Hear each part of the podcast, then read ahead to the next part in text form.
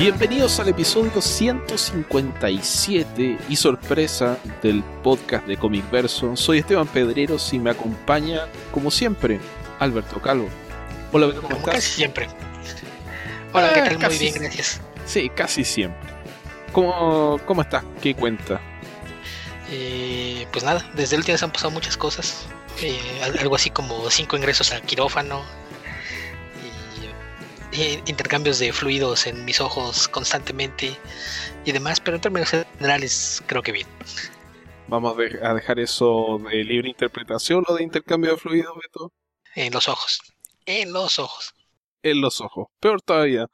Bueno, para el que no sepa, Beto ha tenido algunos problemas a la vista. Yo imagino que la mayoría de las personas que, que escuchan o que les pueda interesar escuchar este, este episodio ya se habrán enterado a través de Facebook y redes sociales ya has tenido la fortuna de recibir bastante apoyo, ¿no, Beto? Sí, sí, la, verdad fue algo que, me tomó por sorpresa. La, la primera vez que hay que, hacer algo en público. Sí, la, la, respuesta de, gente que, acudió a, la venta o se comunicó conmigo para, para hacerme algún depósito o donación o, tan solo unas palabras de apoyo fue, fue algo que la, verdad no me esperaba y, y la verdad es que estoy muy agradecido con todos. Qué bueno. Qué bueno que, pudiste eh, recibir apoyo que ya estás saliendo del, del, hoyo, podría decirse. Tal vez sea una exageración, pero digámosle hoyo. Usemos esa figura dramática.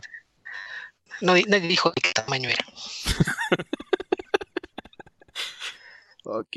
En mi caso, aunque nadie me preguntó, cambié de trabajo. Eh, no he tenido problemas de salud, pero no sé, han cambiado varias cosas por ahí. Pero, pero estoy bastante más relajado que las últimas veces, entonces asumo que este trabajo te estresa menos que el anterior. Eh, no sé, ¿por qué me oigo menos estresado? Eh, es porque es sábado, entonces. Puede ser, puede ser el vaso de whisky, puede ser el día sábado, puede ser el trabajo, o tal vez ya nada me importa. También, llegar al grado de cinismo extremo siempre es una opción también. Ok, Beto, la, razón por la que te pedí que viéramos la posibilidad de grabar este episodio es, eh, bueno, porque no me gustó cómo cerramos la vez anterior el, podcast y porque vi, bueno, todos vimos realmente la última película de Avengers y me parece que después de haber comentado casi todas las películas Marvel, sería un despropósito no comentar el cierre de la, fase 3 del universo cinematográfico o cinemático Marvel, no sé. No, no, no, sé si la podremos comentar con spoilers porque no ya la vio todo el mundo. Beto, avisemos que hay spoilers. El que no la haya visto esperará un tiempo más para, para escuchar el podcast.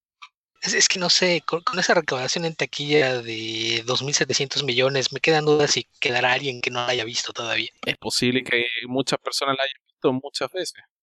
Sí, yo la vi dos veces, por lo menos.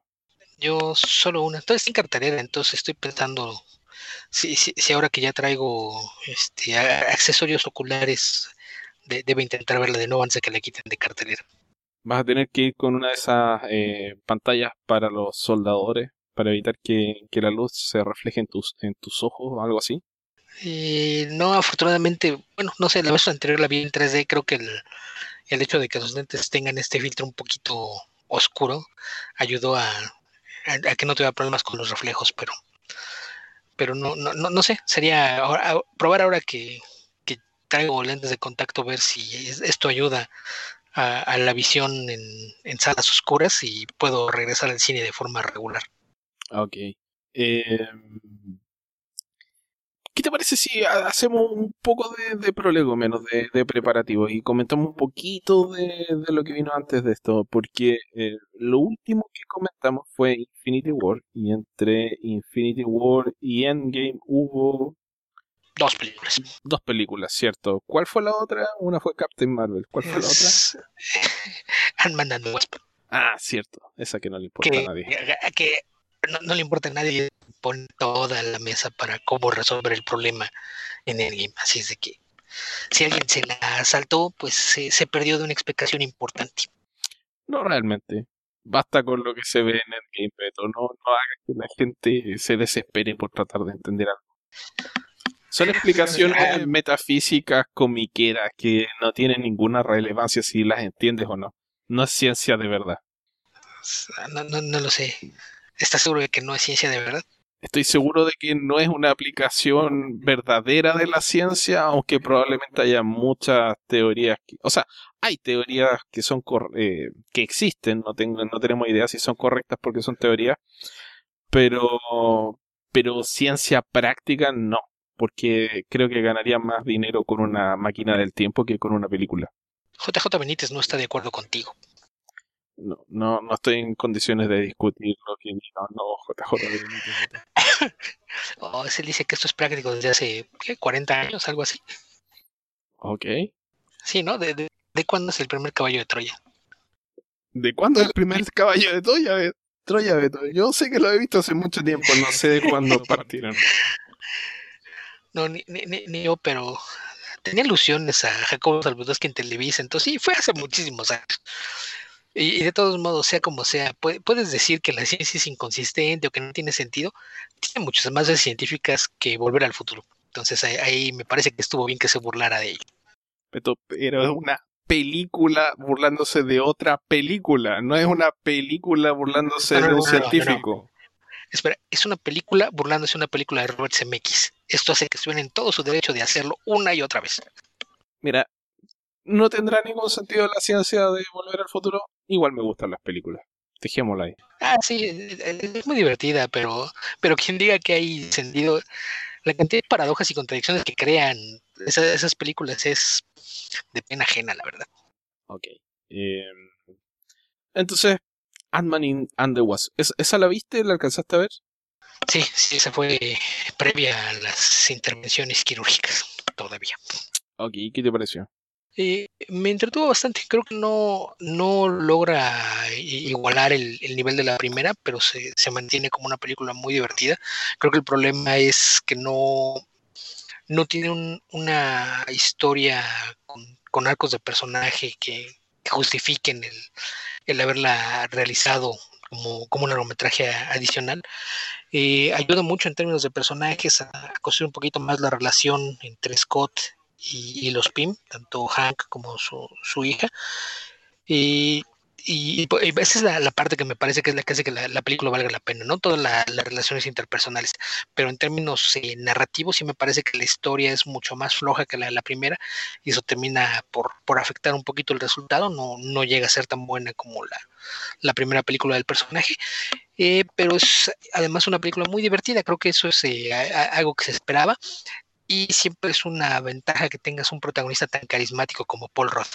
O sea, tienes a, Paul Roth haciendo un, personaje que, hace cosas que resultan divertidas en pantalla, lo pones en algunas situaciones ridículas y el mismo carisma que, tiene este actor ayuda a, que no, no, sientas como que en, ningún momento la, película pierde el tono o cae en un tono fársico.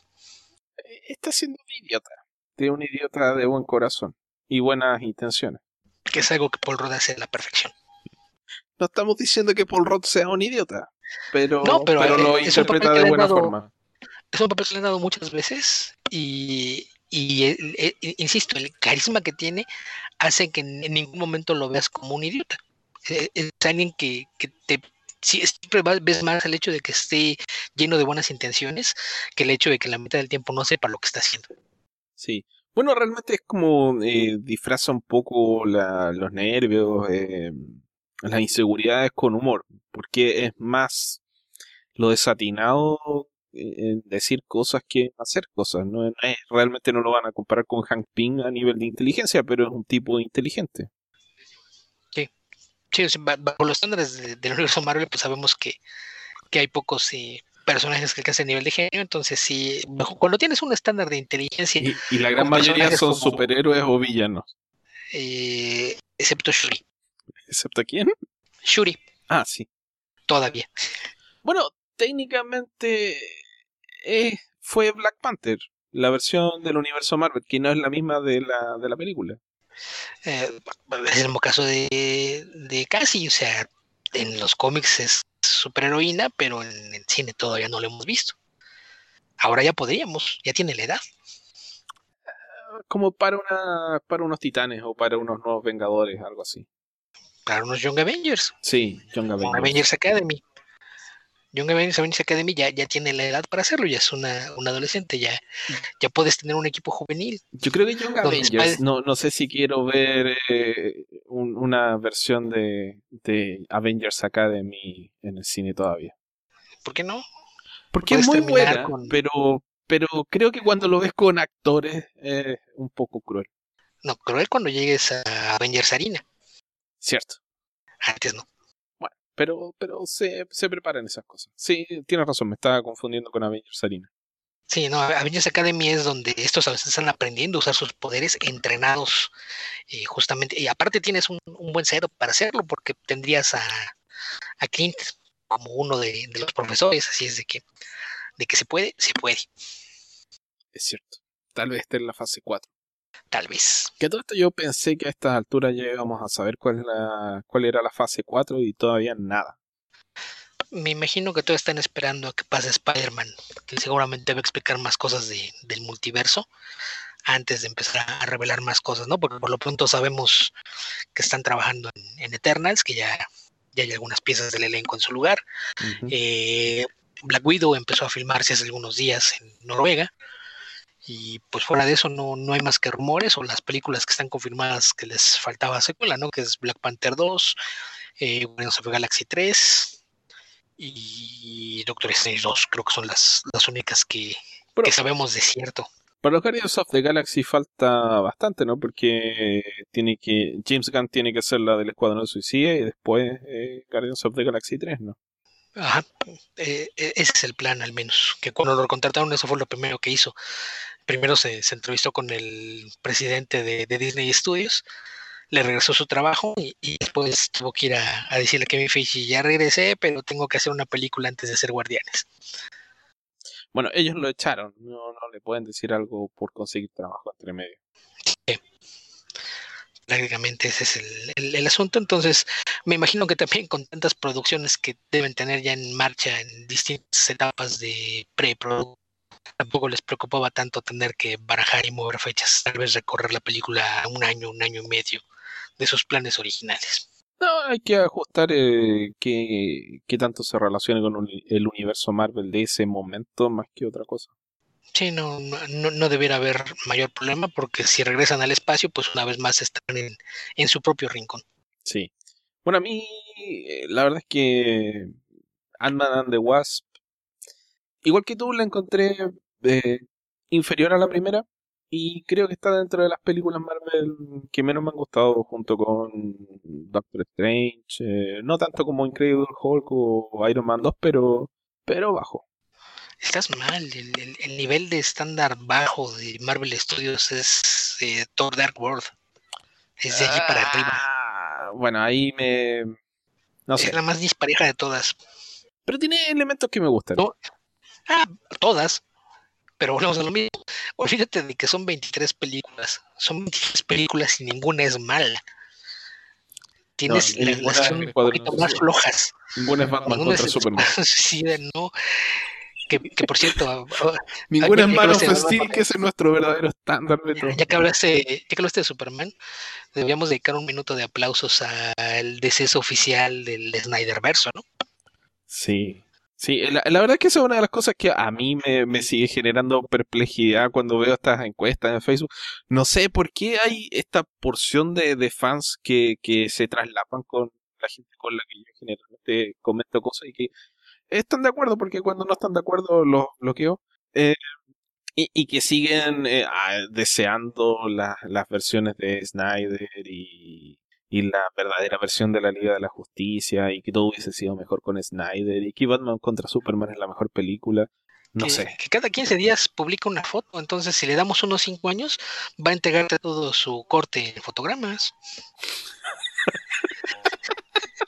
Sí, digo, pues, publica una foto cada 15 días, nada más es cosa de juntarlas y hacer un animatic con ellas.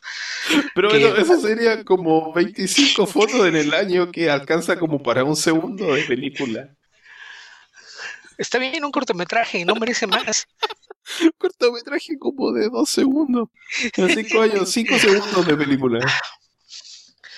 No, no necesita de 24 cuadros por segundo total, no, no, no es como si tuvieran efectos muy bien realizados, así de que no, a, nadie le importaría si...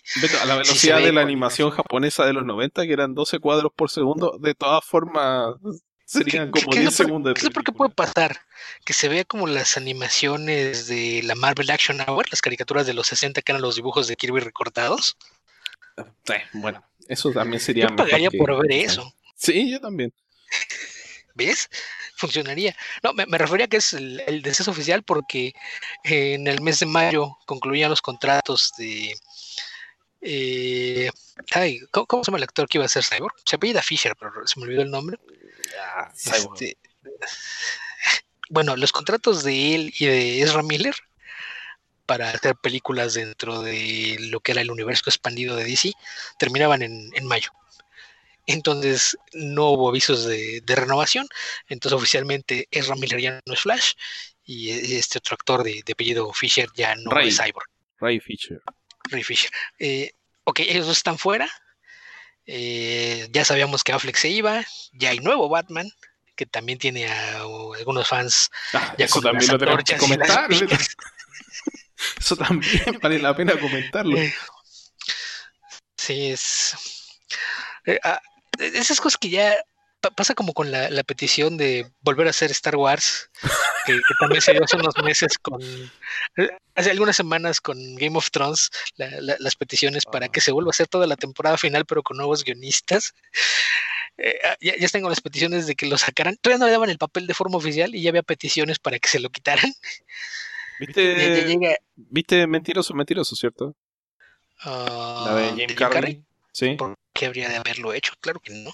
Ok, hay una escena de, de Mentiroso, Mentiroso, no, no recuerdo cómo se, se, prepara, pero Jim Carrey se pone a reclamar, el, personaje se pone a reclamar que eh, estaba tan furioso, tan desesperado que iba a hacer, iba a llorar, a patalear y al final no iba a hacer nada porque, ¿por qué no? Básicamente eso era lo que pasaba antes de que existiera Internet. Ahora hacen lo mismo, pero eh, el, eh, lo hacen vociferan por internet y finalmente no llegan a ninguna parte. El no entender para qué es vía change.org es algo que le ha hecho mucho daño a esta sociedad.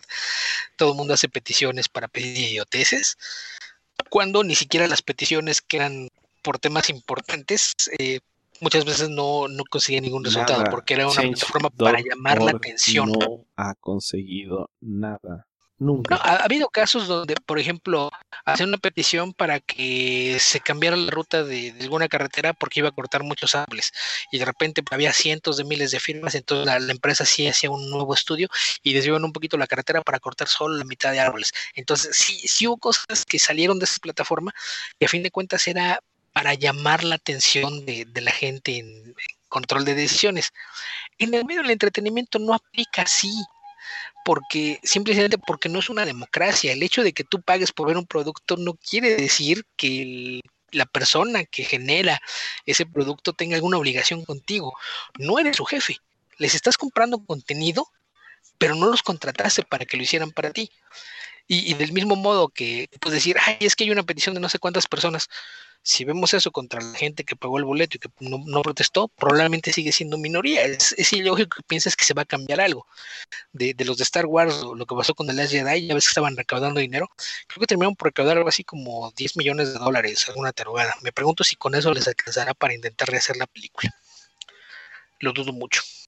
Eh, tal vez con el esfuerzo de los fans y con una siguiente colaboración. Eh, recuerdo que lo, algo que yo dije cuando salió aquella petición, alguien lo, estaba proponiendo ahora para lo, de Game of Thrones. Lo, tenía así como pitch para nueva serie, un reality show. Toma a 10 toma a 10 fans de los que firmaron la petición este, y ponlos en, en un cuadro para que ellos escriban su nueva versión de la temporada de Game of Thrones. Primero, siéntalos y grábalos mientras intentan ponerse de acuerdo esas 10 personas. Cuando después de semanas lo logren, trae un productor para que les diga, no, están muy por arriba del presupuesto, tienen que arreglarlo. Siglos grabando mientras empiezan a desesperar y empiezan a asesinarse unos a otros. Al final lo editas, lo armas como un documental y lo pones en HBO. Sería un hitazo. Porque es lo, mismo que hubiera pasado. sería lo más divertido ver a, una ola de personas que en su vida han escrito nada, que jamás han creado nada y que piensan que lo podrían hacer mejor que profesionales eh, ¿qué, harían? Realmente se les dijera, a ver, ok, dame tu versión, ¿qué hacemos? Porque hay, hay quien dice, a mí no me gustó por esto, pero hay que, que no le gustó por otra cosa. Y a los dos están de acuerdo en que no les gustó, pero no se van a poner de acuerdo en qué les hubiera gustado ver en su lugar. Entonces sí, sí es algo un poquito tonto y, y cuando de repente volteas a ver la cantidad de cosas que se producen entre los servicios de streaming, canales de, televisión abierta, televisión por cable, películas, cómics, tienes tal cantidad de contenido que, no entiendo cómo puede alguien dedicarle tanto tiempo a estarse quejando de algo que no le gustó, pero al que dedica cada hora de su vida para seguirse quejando. ¿Por qué no simplemente si no te gustó, olvidas y buscas otra cosa que te guste? Es que eh, con eso solucionaríamos las enfermedades mentales de mucha gente, Beto. No, no sé si las solucionaríamos, pero al menos nadie más tendría que sufrir por ellas. Puede ser, puede ser que no, no, no sea una solución, sino que una protección para el resto. Pero, a ver, tratemos de, ir por parte, porque ya, ya hicimos los chistes, pero hagamos otros comentarios ya que estamos grabando. Final de Game of Thrones, ¿lo viste o solo te reíste de la gente que lo sufrió? Lo, lo vi hace un rato porque desde la, desde la temporada anterior me, me un poco la forma en la que estaban yendo las cosas. Creo que sí cambió mucho la, la forma en la que se escribió la serie. Por ahí vi, vi comentarios de, de esas personas que decían que el problema no era tanto el, el que ya no tuvieran libros para, para, basarse, que estoy de acuerdo. El problema no es que no haya libros, porque había algunos eh, pointers, algunos puntos de, de historia que, que George R. Martin les dejó marcados de, qué pasaba con algunos personajes, cosas que tenían que pasar en, camino hacia el final de, la serie. El problema es que cambió el, enfoque para hacerlo.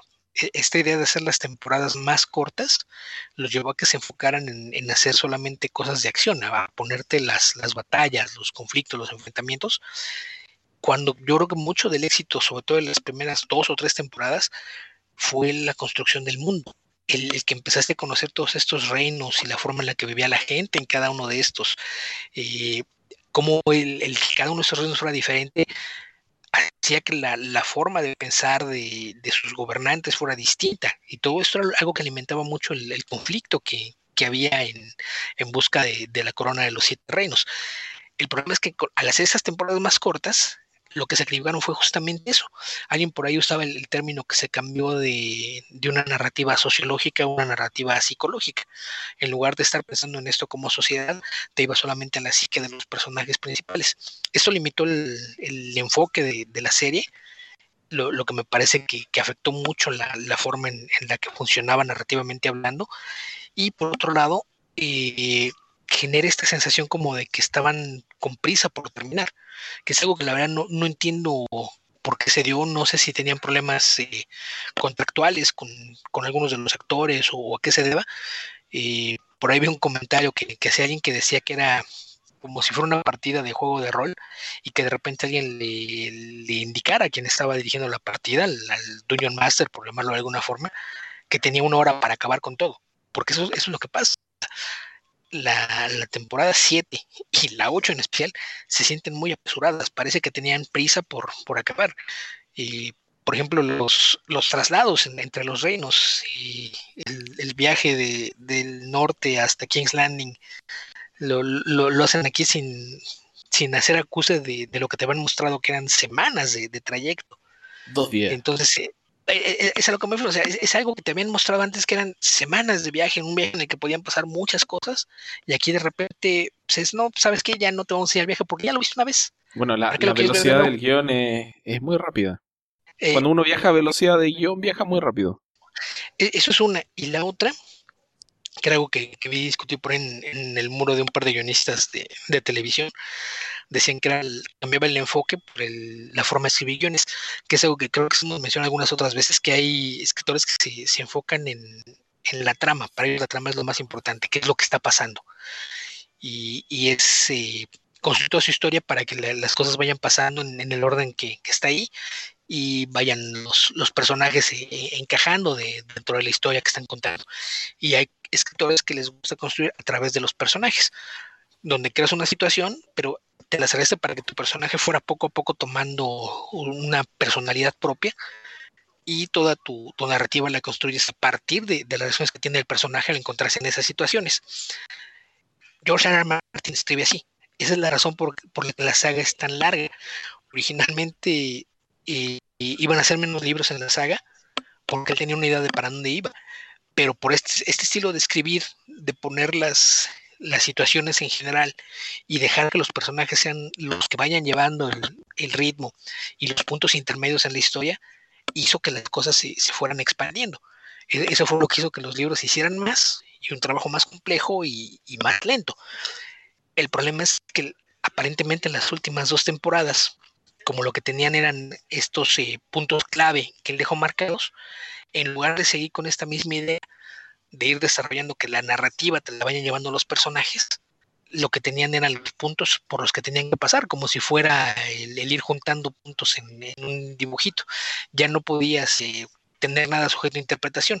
Entonces yo creo que eso es lo, que hace que estas últimas dos temporadas se sientan tan extrañas, porque en lugar de que los personajes tengan esas reacciones que se sentían orgánicas y que eran lo que hacía que la gente hubiera, tuviera esta sensación de, de empatía o de desprecio o odio hacia algunos personajes, se ve completamente afectada porque ya no, no funciona igual. Los personajes, en lugar de tener estas reacciones orgánicas, parece ser que están moviéndose nada más para ir pisando todas las marcas que tienen el piso de por donde tienen que pasar. Entonces creo que ese es el, principal problema con, la serie. Entonces yo, yo dejé de verla la mitad de, la temporada 7 porque tenía poco tiempo para ver televisión, entonces decidí que si no me estaba gustando del todo, pues mejor cuando estuviera completa, tal vez me, sentaría un día a verla toda corrido y, demás. Empezó la temporada 8 y no, no le estaba haciendo mucho caso por lo mismo, porque pensaba lo mismo. Dije, si, si se la van a llevar igual, me espero a que termine. De repente empezó, empezaron a aparecer las, discusiones en línea y, yo tenía el conflicto de, si sería bueno eh, poner eh, bloqueos de palabras para tratar de, cuidarme de spoilers, pero al final decidí que, qué diablos. Eh, no, no, no bloqueé nada, empecé a ver algunos spoilers, me pareció que algunas cosas tenían mucho sentido, otras no tanto. Y ya, pero cuando llegamos al capítulo final, ese sí dije, ok, vamos a ver cómo termina todo esto. Y, el último capítulo es un microcosmos de lo que fue toda la temporada. Se siente apresurado. Todo pasa porque tiene que pasar.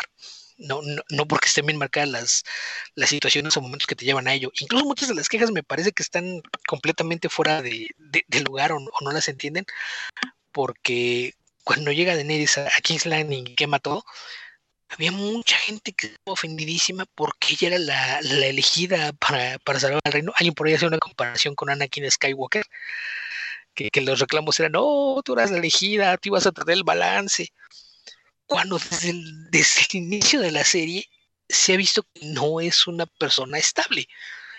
Mm, asesinaron de una forma cruel y salvaje a su hermano frente a sus ojos y no dijo nada quemó gente viva, ya había quemado otros lugares, encerrado gente, o sea, había hecho toda clase de cosas que te quedaba claro que era una Targaryen, pertenecía a un linaje de locos y sanguinarios. ¿Por qué carajos te sorprende que llegado el momento se revelara abiertamente como uno igual? Entonces, no, no, no sé, sí, sí de repente me, parece que las son exageradas. Sí creo que un, un cambio no, no me parece que es una baja de, calidad, pero sí me parece que cambia mucho la forma en la que está trabajada la, serie a nivel narrativo en las dos últimas temporadas, no, ni siquiera la, temporada final, es desde la temporada 7. Esto de hacer eh, menos episodios y más largos, me parece que tuvieron algún problema de, del que no, no se han hecho públicos los detalles, que los llevó a decidir que tenían que cerrarla lo más rápido posible porque si, si tratas de verlo desde un punto de vista económico, a HBO le convenía haber seguido haciendo las temporadas largas y llevársela al, mismo ritmo que llevaban.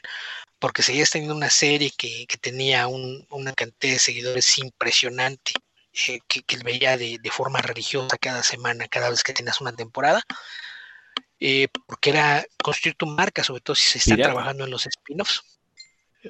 ¿Por qué pirata? O sea, mucha gente que ve ah, sí. no la veía por HBO. probablemente de los 500 mil firmantes quejosos de la petición, eh, dudo que la décima parte pague una suscripción de HBO eh, por cualquiera de, las vías por las que es posible hacerlo. Eh, pero como sea, los ratings de, oficiales, los legales de, quien tiene contratado el canal a través de un sistema de televisión de paga o a través de la aplicación HBO de HBO Go en, las plataformas en las que está disponible, los ratings eran muy buenos. eh, el problema es que ahora cierras la, la serie los fans molestos. ¿Qué tantos de esos fans van a estar dispuestos a dar una oportunidad a tus espinos? ¿Y qué tanto dañaste tú mismo la marca por cerrarla de esa forma tan, tan apresurada? Entonces, eh, eh, eso es lo que me a pensar que pasó algo que, que no sabemos, que no, no, le han dicho a nadie que, que, hubo algún problema, porque si no, no, no tiene sentido haber cambiado el, enfoque, porque no, no se trata de que no, es que ya no hay un libro en el que se basa, porque desde la segunda temporada empezó a haber cambios muy marcados respecto a las novelas, pero sí, sí mantenían esta idea de mantener un desarrollo orgánico de los personajes. Y yo creo que eso fue lo que desapareció desde la temporada 7 y fue lo, lo que terminó por crear esta sensación de, de que algo no, no andaba bien. Mira, a mí se me ocurren un par de explicaciones que son pura especulación de mi parte. Eh, así que ustedes le darán el valor que quieran. El, eh, yo vi solamente la primera y la última temporada. vi los finales, el principio y el final. Y el resto me, me ubiqué por, bueno, porque mi hermano la, la siguió con mucha dedicación y porque leí Wikipedia y los Wikipedia específicos de Game of Thrones. Pero en términos eh, de producción, hay, hay, dos cosas. Una que acusan a, a Weiss y Benioff del tema de estar preocupados de Star Wars, de la trilogía esta que les encargaron de, de Disney. Y puede ser, puede ser que querían terminar Game of Thrones y, e irse a hacer Star Wars porque tal vez les genere más dinero, qué sé yo. Es posible que eso sea una preocupación. Otro puede ser un tema eh, presupuestario. La, las series generalmente, eh, HBO es la excepción, un, o una de las excepciones, pero generalmente tienen aprobado un presupuesto que se divide por capítulos o por temporada. La temporada va a costar 50, 60, 80, 100 millones de dólares, lo que sea, pero tiene asignado un presupuesto. Entonces, si tú haces más capítulos, tienes que gastar el mismo dinero en más capítulos. No vas a tener más dinero por, eh, o sea, no vas a tener, eh, no te van a asignar más dinero para que hagas más capítulos, sino que vas a tener que gastarte el mismo presupuesto en producir mayor número de capítulos, en producir más efectos especiales, más gastos de producción, edición, qué sé yo. Entonces, si tu idea es darle o hacer justicia respecto de, de lo que tal vez esperan algunos fans, o tal vez de lo que ellos querían hacer, probablemente quiera eh, tener la espectacularidad del episodio 3 y el episodio 6, eh, ver, o sea, 5, ver ese nivel de, de producción en la serie que, que, es digno de una película, era necesario tal vez para ellos eh, reducir el número de episodios para concentrar recursos en esos capítulos. Y tal vez por eso buena parte del desarrollo de los capítulos anteriores se dio en sets y no al aire libre, qué sé yo. Hay muy pocas tomas que no sean en set o son eh, locaciones muy, muy sencillas. Entonces, eh, creo que había ahí una preocupación de concentrar recursos en esos episodios y eso tal vez haya obligado a ellos a decidir, hacemos más episodios o dedicamos los recursos que tenemos a eh, producir un, par de capítulos que sean muy, muy espectaculares. Eso puede ser por un lado. Por otro lado también puede ser lo que tú dices, el tema de que a, George Martin no se le va a acabar el papel. Si él necesita escribir eh, los libros en seis tomos y resulta que el sexto tomo va a ser triple, van a sacar tres paperback y los van a publicar y la gente los va a comprar. En cambio, e, ese tipo de recursos no son eh, aplicables a una serie de televisión donde ellos tal vez podrían, tendrían que haber dicho necesitamos otra temporada o necesitamos dos temporadas más, qué sé yo que, que no solamente son episodios, sino que es tiempo, es compromiso de los actores, dinero, etcétera. Entonces, el tema de... A mí me dio la sensación de que hubo aquí, eh, cuando estaba en la universidad tenía un amigo que jugaba ajedrez y cuando se aburría de jugar ajedrez empezaba a simplificar el tablero y empezaban a volar piezas, habían pasado media hora estableciendo y protegiendo piezas, qué sé yo, pero cuando se aburría no se tenía que ir, empezaban a volar lo, los caballos y las piezas. Y creo que me generó a mí esa sensación de, de estar simplificando la historia y, y, tomar decisiones que apuntaban a eso, a deshacerse de personajes, deshacerse de situaciones, de, de cosas que había que explicar, simplemente eliminándolas del tablero. Y creo que esa fue, ese fue el resultado que fue en definitiva decepcionante porque una serie que te obligó a tratar de tener una comprensión global de un problema político de un reino, tratar de entender por qué eh, los distintos reinos tenían distintos intereses y estaban en conflicto, de repente todo eso te lo simplificaron al extremo y eso obviamente no fue satisfactorio para, para mucha gente. Sí, también creo que tiene mucho que ver con las expectativas. Creo que a mucha gente no, no le quedó claro cuál era la intención de Martin desde un principio, que Game of Thrones no es una saga de fantasía, es una saga de antifantasía. Era el, tratar de, tirar todas las percepciones de que los buenos ganan, los malos pierden, y, eso era lo, que te, generaba esta sensación de, que estabas viendo algo completamente distinto, porque no, no tenías la garantía de que tus personajes favoritos fueran a sobrevivir, como fue el caso de, muchos de ellos. Entonces creo que también hay mucha gente a la que no, no le quedó claro esto y tuvieron un, nivel de, empatía y, superior con, algunos personajes y cuando estos resultaron no, no ser eh, de los vencedores, por decirlo de, algún modo, pues también eh, terminó por afectar la, la, forma en la que disfrutaban de, de la serie. Pero pues, en, fin, eh, insisto, los, el, el, producto de consumo no está hecho para un grupo específico de personas. A mucha gente le gustó, a mucha gente no le gustó. Y esto no, no implica que alguno de, de los dos grupos tenga la razón absoluta o que los que no están de acuerdo vayan a, firmar peticiones pidiendo que se repita todo, porque, pues, insisto, muchas veces ni, ni siquiera tienen conciencia de lo que todo eso implica. Mencionaste sobre los tiempos, los presupuestos. Son, tantas cosas que están involucradas que, realmente no, no, no, no, no entiendo qué es lo, lo que tiene en la cabeza la, la gente que llena esta clase de peticiones. Sí, yo creo que ese es un, tema que, eh, no sé, difícil de, realmente de quedar satisfecho con lo, con lo que va a pasar. O sea, uno, uno tiene expectativas que... Eh, a ver, yo creo que el último capítulo fue eh, decepcionante. No, no sé si habrá gente que realmente quedó feliz con el último capítulo. Y realmente no recuerdo... No recuerdo ninguna serie donde el último capítulo haya dejado contento a la gente. No se me ocurre ninguna en estos momentos. Eh, ¿Ah? ¿Por qué terminó? No, no, el último capítulo es uno de los favoritos de mucha gente. Ah, ok. Pero en términos generales, eh, sobre todo cuando, cuando hablas de series que tienen ya un nivel de, conexión con su audiencia muy, muy fuerte, es donde es mucho más difícil que lo logres. Y, o, sea, ejemplos de, series que toman las series buenísimas, algo por el final, sobran. Seinfeld, por ejemplo, es uno de esos casos. Ahora, eh, es más dramático en el caso de Game of Thrones, porque Game of Thrones, si te fallaba el final, te fallaba todo.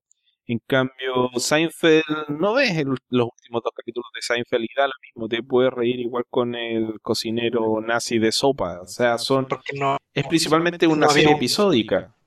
Sí, ni, siquiera episódica, porque realmente no, no lleva una continuidad. no se trata de nada, Beto.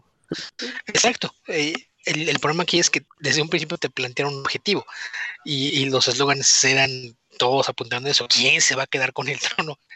E, e, entonces creo que eso fue algo que también le molestó a muchos. Sí, y, el, tema, Las, profecías son camisas de once varas. Las profecías ah, siempre. O, las, o las usas o no las usas, pero si las usas, úsalas bien. Eh, pero aquí también, no, no sé, pero creo que también aplica un poquito el, tema de, de que mucha gente sigue siendo intolerante, porque una que, que vi fue como que el maldito lisiado se quedó con el trono?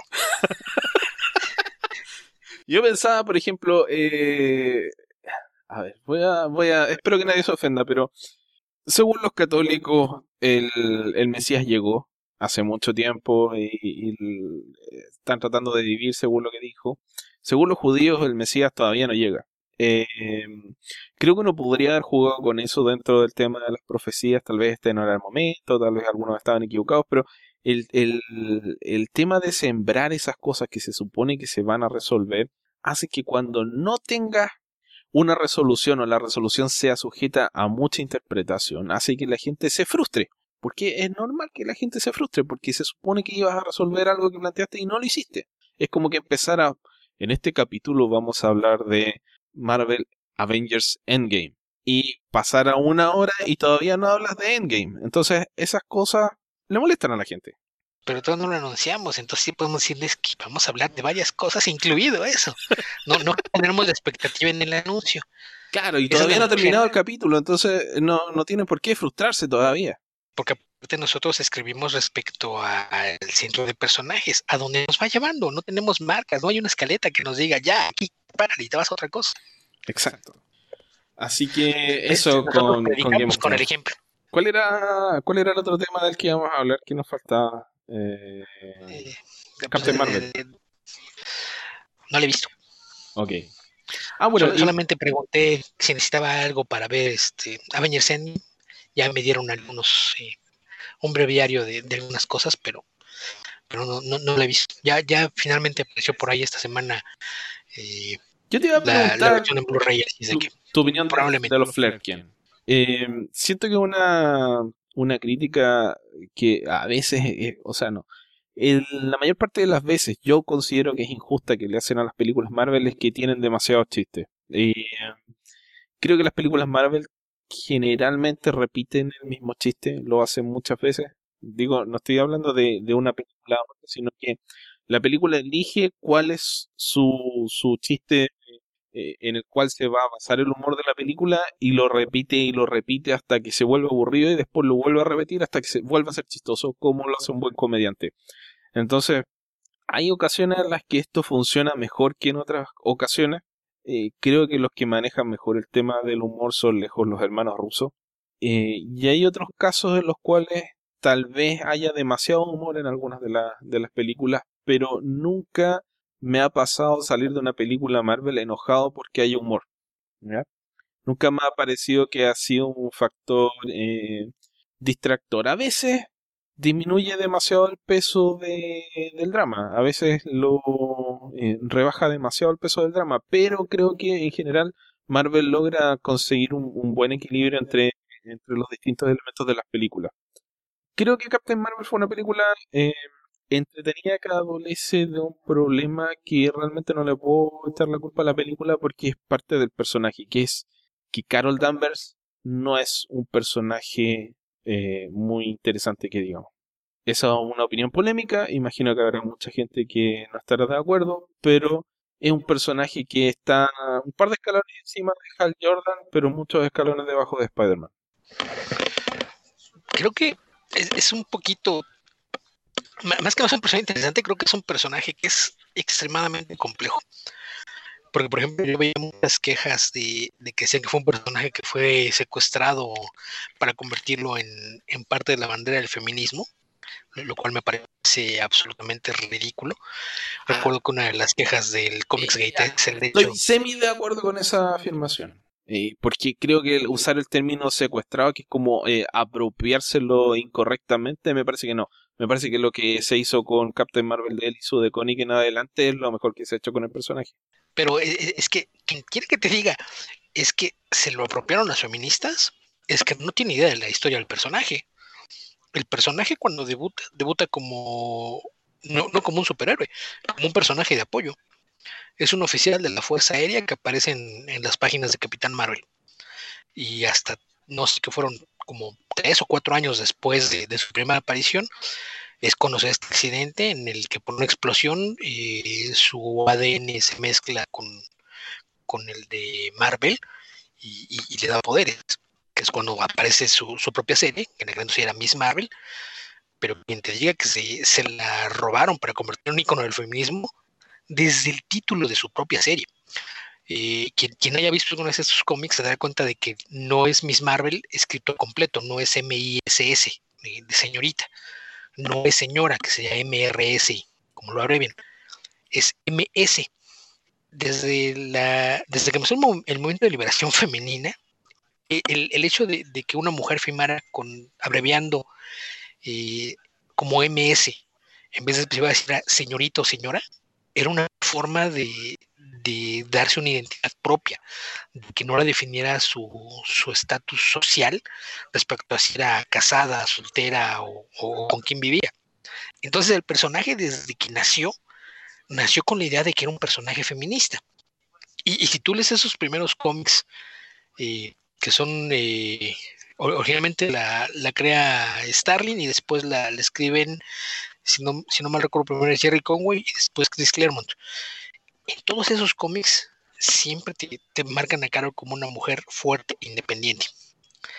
El problema es que no, nunca hallaron la forma de, balancear el nivel de poder que tenía con lo que era el personaje. Esto, este fue el caso durante todos los años 70. Claremont trató de hacer cosas con, el personaje, él fue el que le, dio por primeras poderes cósmicos cuando la convirtió en Binary en, las páginas de X-Men, pero realmente nadie sabía qué hacer con, el personaje, no, tenían mucha idea de, cómo explotar un personaje así. El personaje estuvo olvidado durante muchísimo tiempo y cuando decidieron que se iba a convertir en Capitán Marvel, fue una combinación de factores. Uno, que a Marvel le interesaba mucho conservar el registro del nombre. Para ellos era importante seguir teniendo un Capitán Marvel. Entonces, por eso es que hemos sido tantos personajes con, ese nombre a lo largo de los años. Eh, quien, diga que se lo, robaron a DC, eh, DC jamás tuvo de ese nombre. Porque eso es algo que, también he visto por ahí. Eh, originalmente DC demandó a la Fawcett, que era la compañía que publicaba el Capitán Marvel, que ahora conocemos como Shazam porque ellos argumentaban que era una copia de Superman. La, demanda tardó más de 10 años en resolverse. Al final de cuentas, el juez determinó que sí había elementos para, considerar que era una copia de Superman y ordenaron que cesara la publicación. Dejó de publicarse Capitán Marvel a principios de los años 50 y el registro del nombre expiró cuando Marvel registró el nombre es a finales de los años 60, me parece, por ahí del 67, cuando aparece el, personaje que se convierte en el primer Capitán Marvel de, Marvel. Y desde entonces ellos han tenido siempre algún personaje con el nombre. Cuando DC eh, primero rentó los, los derechos de, los personajes de la Fawcett, podían usar el personaje, pero ya no podían usar el, nombre para el título de una serie. Entonces, en su primera serie era no era Shazam secas o tenía alguna otra cosa, fue por ahí en el 72 me parece, ya, ya tenía que ser un nombre distinto. Todo lo, que pasó en, las décadas subsecuentes y personajes como Mónica Rambeau, Janice Bell, estaban ahí porque a Marvel le interesaba tener siempre un Capitán Marvel, porque es tener un héroe con el nombre de tu compañía. Después de, la desaparición del último que llevaba el nombre, que era Janice Bell, el hijo de, de, Marvel, hubo un, vacío de unos cuantos años en los que no sabían qué hacer con él. Y originalmente tenían planes para que fuese otro personaje. Entonces hubo una, cantidad de, movimientos de extensión para tratar de justificar eh, cómo es que alguien más iba a adoptar el, nombre. Pero hubo cosas que fueron cambiando durante la marcha y, de repente yo quería de con una propuesta y se decidió cambiar todos los planes y que Carol Danvers fuera quien, quien asumiera el título a, todo el mundo le pareció con una idea porque era regresarla a, su propio origen, que ya sus poderes venían en principio de justamente de, del Capitán Marvel original. Y el, problema con que el personaje tenga esta impresión de que no, no es un, personaje interesante se da justamente por, por esta falta de enfoque que tuvo durante décadas. Porque después de esos primeros años en, que la, escribieron Congo y, y, Claremont, nadie supo qué hacer con ella. Hay, hay historias que, que, realmente las lees ahora y, son molestas. Cuando la, la tuvieron eh, secuestrada en, un mundo paralelo donde le lavaron el cerebro y literalmente fue violada, quedó embarazada, cosas por decirlo, es, que realmente no, no, tenían una idea de qué hacer con el personaje. El, único intento serio por hacer algo con, ella de, una forma interesante fue cuando George Pérez empezó a escribir, perdón, George Pérez de Corbios y que empezó a escribir Avengers, cuando le Pérez, tomaron muchos, muchos elementos del pasado de Carol para tratar de, construir el personaje. Ahí es donde aparece por primera vez el, tema de su alcoholismo, eh, el, tema de, que era un personaje que se le podía considerar como sexualmente promiscuo, y, empezaron a darle ciertas capas de, complejidad al personaje. El problema es que cuando termina ese ciclo de, Avengers, otra vez el personaje queda volando y en el limbo y nadie sabía qué hacer con ella, hasta que finalmente se convirtió en Capitán Marvel y aparece que le hizo de Koenig. Y es a partir de ahí que el personaje empieza realmente a tomar fuerza. Pero sí, creo que el, problema no tanto es que no sea interesante, sino que los pocos fans a los que les gustaba lo que había antes de ese cambio, que era, eh, eh, que era este personaje femenino con un cuerpo voluptuoso, que exudaba sexualidad por, por todos los era, Era Pamela Anderson con un traje de baño negro. Para fines sobre todo se dibujaba Frank Show creo que esto les provocó un choque el, que se pensara más en, olvidarse del físico y empezar a usar el personaje, que fue mucho regresarlo a, las raíces que tenía originalmente, pero sí creo que esto, esto fue lo que provocó este choque ahí como de, ideologías de, lo que creían del personaje y lo que ha provocado que, sea un poquito eh, controvertida la, presencia de, Carol en, los Avengers, eh, desde el nivel de poder que le dieron que, es algo que se ve reflejado en el cine, que, tenemos que su nivel de poder es eh, uno de, los más altos que tiene Marvel. No, no sé si, si podemos afirmar tan categóricamente que es el personaje más, más poderoso, pero es uno de los más poderosos sin, duda alguna. Pero sí creo que no, no es tanto que, el personaje sea interesante, sino que me parece que en algunos aspectos es tan complejo que es, difícil por dónde atacarlo. Y creo que esto se combinó con que a diferencia de lo que han hecho en otras películas, aquí no tenían a directores experimentados. La, la película está dirigida por dos personas, un hombre y una mujer, con realmente muy poca experiencia y que unos mismos que tienen es que ellos no traían nada como, como voz de autor que aportarle al personaje. Entonces, por, por comentarios que, que, he escuchado, comentar algunas cosas con, con amigos, esto que, que, pedí que me explicaran algunas cosas antes de, de ver Endgame, me queda claro el problema es que la, película puede no, haber cubierto las expectativas de muchos a nivel de una introducción. Entonces yo creo que, que sería interesante ver qué hacen a partir de, la siguiente película, porque esta, primera entrega fue introducir el personaje de, una forma lo más rápida y clara posible, sin ahondar demasiado en, todas las complejidades que pueda tener. Entonces lo, lo, que tengo entendido es que es hasta el final que recupera sus, recuerdos, sabe que es Danvers, que ya era de la Tierra, y yo creo que es, es justamente el, pretexto para que a partir de la segunda puedas realmente explorarla como personaje, porque creo que, pasa un poquito lo, lo mismo que mencionaba de, estos dos enfoques de cómo escribir, escribir del personaje hacia afuera o de la trama hacia el personaje. Creo que el problema es que casi todas las películas de, de Marvel han sido centradas en los personajes a veces balanceando un poco las dos cosas y por, digo, sin, haberla visto, me queda la impresión de que en Capitán Marvel fue al revés. Tenían una idea de cosas que necesitaban que el personaje fuera y el personaje fue cubriendo esos, esas bases que, tenía que tocar antes de, llegar a la conclusión que la dejaran en la posición de, convertirse en este personaje que llegara como el refuerzo para, para Endgame. Creo que eh, es un caso más de, lo mismo, el enfoque a, cómo contar la historia fue distinto y yo creo que eso puede haberle afectado. Eh, eh, como decía, me parece que así ya, ya apareció por el Blu-ray, entonces espero eh, finalmente poder verla en, en las próximas semanas.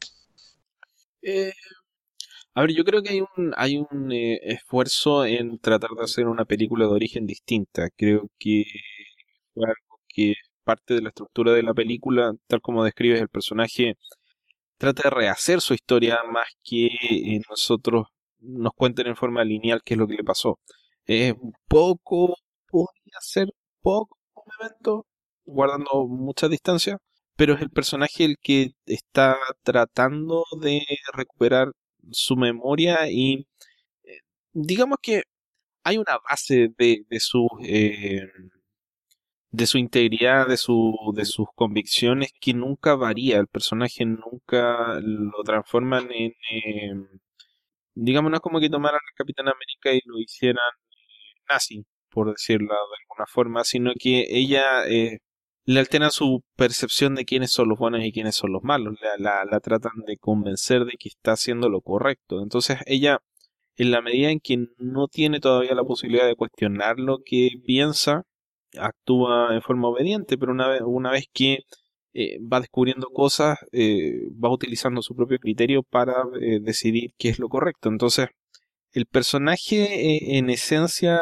permanece inalterado, pero son sus recuerdos los que la traicionan o, o los que trata de recuperar hasta, hasta volverse íntegra. Em, creo que la película tiene una comedia un poco burda a propósito del, del Flerkin. Creo que hay una, un, tema de, de, de, este humor de parejas de policías que hace con Nick Fury que funciona bastante bien, pero eh, el tema del gato creo que se sale un poco de, del esquema, sobre todo en respecto de, de, Nick Fury, que era un personaje eh, seco, adulto. Aquí muestran una, una versión del personaje que es muy eh, es como es como que esa fuese, fuese la pantalla que proyecta solamente. Entonces, eh, le quitan el aire cool y eso creo que puede haber molestado un poco. Yo creo que se, se hizo, hubo un exceso de, de, chistes relacionados con el gato, pero no al punto de arruinar la película. Y creo que lamentablemente el personaje no logra ser tan interesante. Creo que es un viaje que para el personaje es importante, pero que como espectador no es tan interesante. Por lo menos para mí no lo fue. Creo que, que lo dejaría ahí. Creo que hay mucha otra gente que podrá disfrutar eso mucho más que yo, pero a mí me pareció que era una película promedio de Marvel, tal vez un poquito sobre la media, pero nada, nada tan espectacular. No era Black Panther, por ejemplo, que creo que es la mejor película de origen de, Marvel hasta ahora. Sí, creo que es, siempre lo mencionas de, de, los orígenes, porque creo que es algo en lo que han hecho mucho énfasis, ¿no? En, no tener las, las historias de origen tradicionales y han buscado enfoques distintos de, cómo hacerlo y eso parece que es, algo que enriquece a, la saga en, general. Y lo que mencionabas de, Nick Fury, eh, quitan lo cool.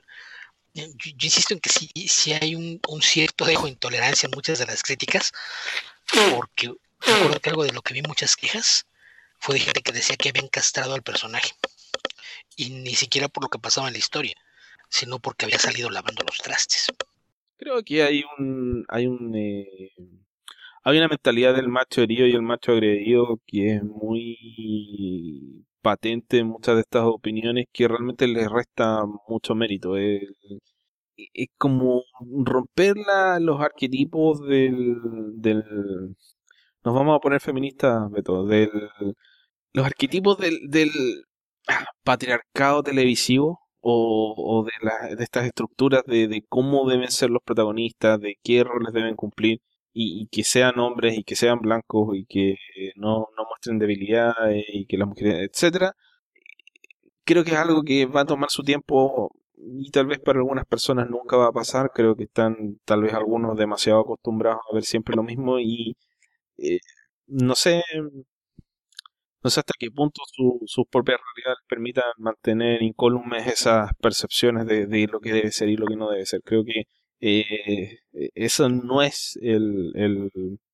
De hecho, no creo que haya un problema que tenga que ver con ese tipo de cosas. Creo que si hay algo lo que me, me molesta a mí el, el, tema del feminismo y el feminazi y todos los ataques que recibe Brie Larson es esta idea de percibir el feminismo como un ataque, que es algo que yo experimenté como, como hombre, lo sentí así en una época hasta que entendí que no, no era ese el tema. Entonces, es una, una mentalidad que hay que tratar de...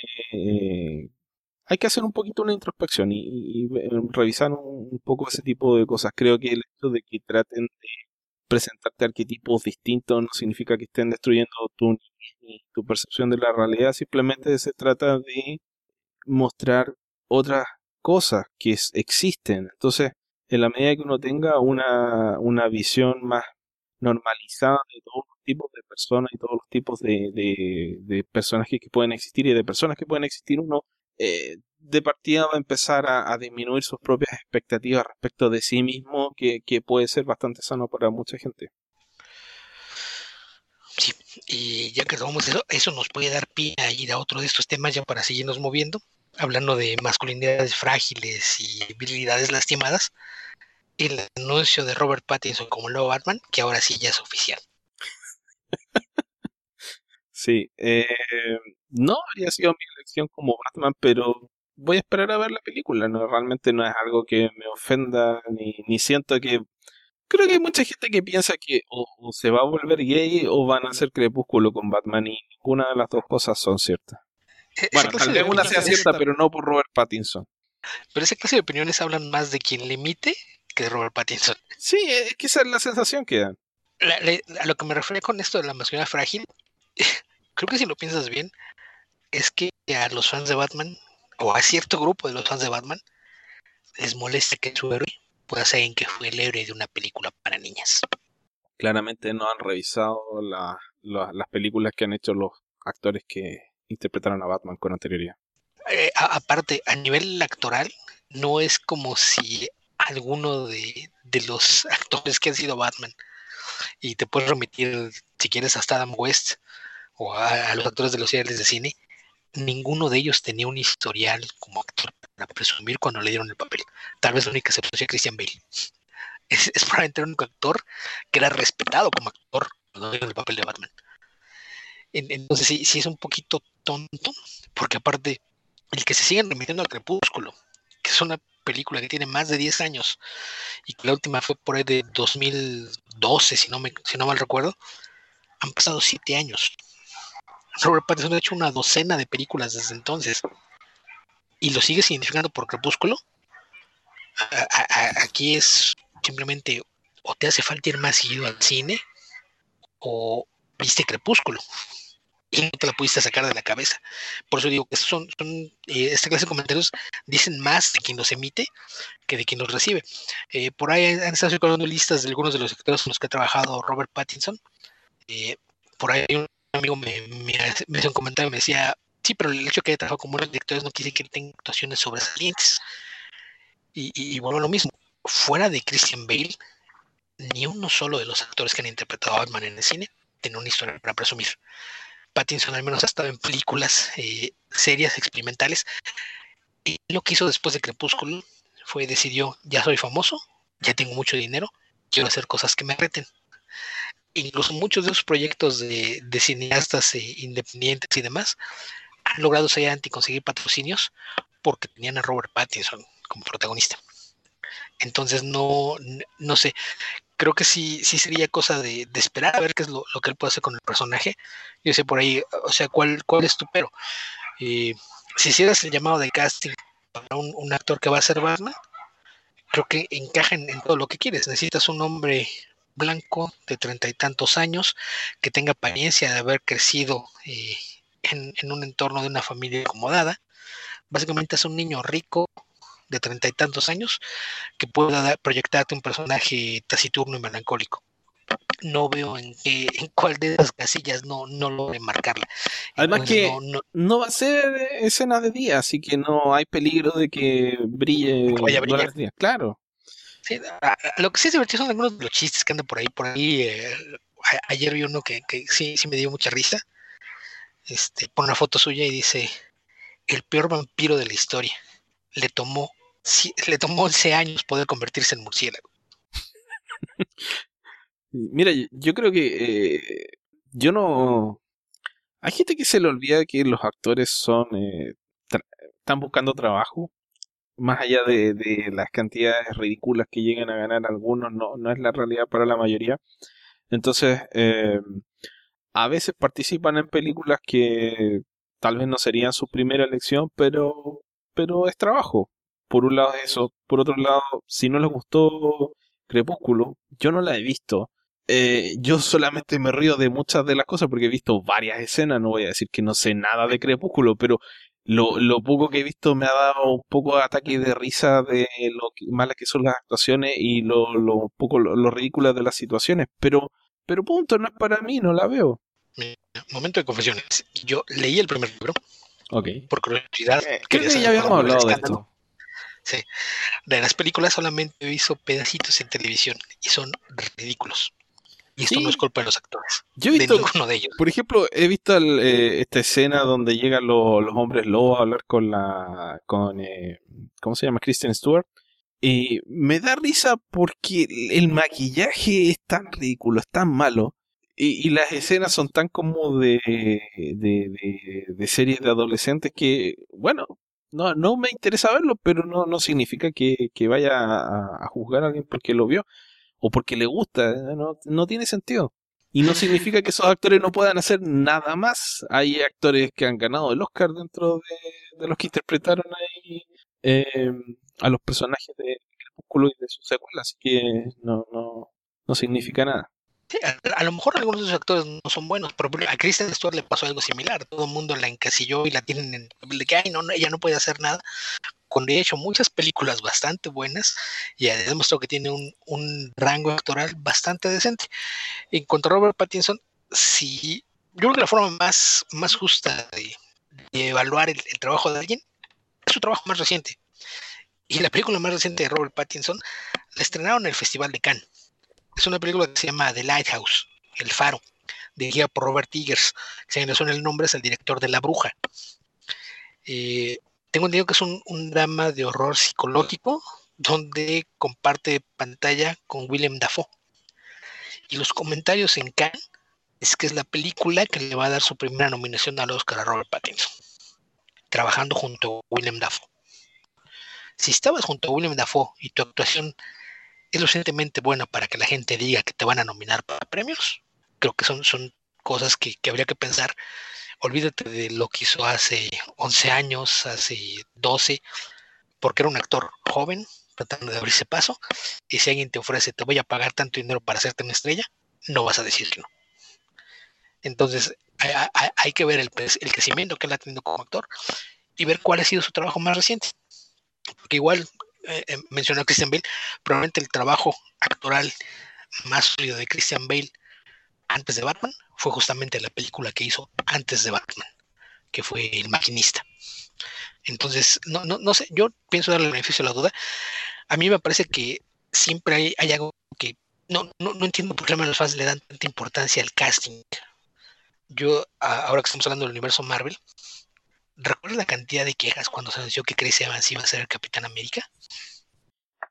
Y es cosa ver de, ver los artículos de casting, Beto, donde incluso uno cuando los hace, que piensa, ah, eh, no sé, Danzig debiera ser de Wolverine, cosas por el estilo que son... Eh, eh, o ahora el chiste de que Danny DeVito tiene que ser de Wolverine, o pensar en términos puramente visuales, de similitudes físicas. Si el personaje se parece al dibujo, que es uno de los dibujos de, un personaje de cómic, es el actor perfecto o la actriz perfecta para interpretarlo y eso no tiene ningún sentido. Ya nos han demostrado muchas veces que el, tema de la, de la selección del actor y de la capacidad de interpretar al personaje es mucho más relevante que, el, que la similitud física con el dibujo. Eh, Robert Downey Jr. Robert Downey Jr., digámoslo de nuevo, Robert Downey Jr. Incluso olvídate de la capacidad del actor para interpretar el personaje. El guion que le van a dar para interpretar el personaje. La creación del personaje se da a partir del guion, de la dirección y del trabajo del actor. Son tres piezas. Entonces, Pattinson tiene los elementos físicos para hacer su parte del trabajo. Falta ver si Matt Reeves que a mí me parece que es un guionista con muchos altibajos, director todavía con no, tanta experiencia, pero me parece que puede ser muy interesante. Yo la que tengo es que con todos los retrasos que ha tenido la producción de The Batman, haya podido pulir su guion, integrar una historia redondita y, trabajarla bien. Sé que a mí eso me parece algo bueno. Me, me parece que eh, con toda la presión que ha tenido Warner por el tema de, crear y, eh, finalmente abandonar su universo eh, compartido, el tema de que Matt Reeves haya tenido la fortaleza, la, la, la capacidad de mantenerse haciendo lo que tenía que hacer y punto, y decir, esta es la película que quiero hacer, este es el guion, esta forma lo voy a plantear y este es el actor que quiero. Me habla muy bien de por último, la claridad que tiene respecto de lo que, de lo que está haciendo. Vamos a ver si la película es buena o es mala, pero por último me queda claro que hay una visión detrás de lo que se va a hacer con Batman. Sí, y, lo que mencionas ahorita de que hay gente que parece que está más preocupada porque se vea como los dibujos. No, no, no sé si viste que ahorita que, empezaron con eso de que terminaban los contratos de, de Fisher y Miller, eh, que ya se fue Ben Affleck empezaron los rumores de que pues todavía nadie sabe qué, pasa con Henry Cavill y Superman y alguien por ahí estaba proponiendo a Henry Cavill para Wolverine y empezaron a aparecer quejas de que es demasiado alto para ser Wolverine. No es tan alto como Hugh, Jackman, es más alto que Henry Cavill. como Hugh Jackman.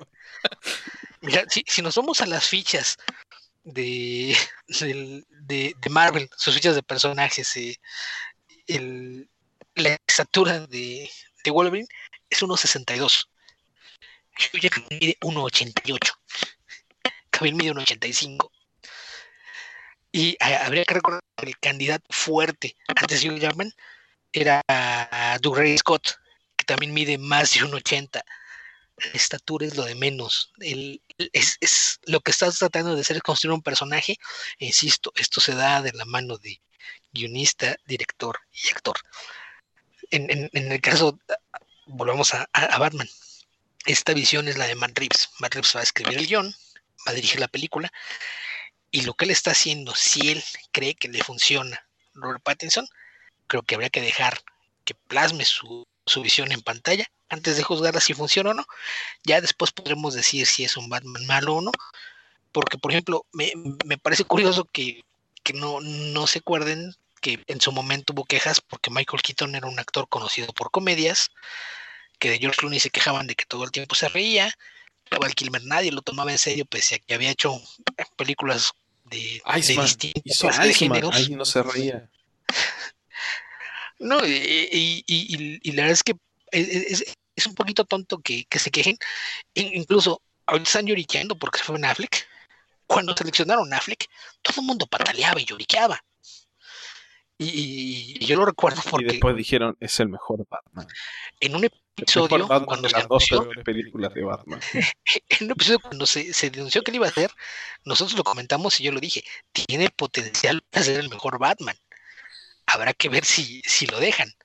Lamentablemente tuvo la mala fortuna de aparecer en dos películas de, de Snyder y, pues se quedó en... Snyder lo hizo recaer en el alcoholismo, Beto.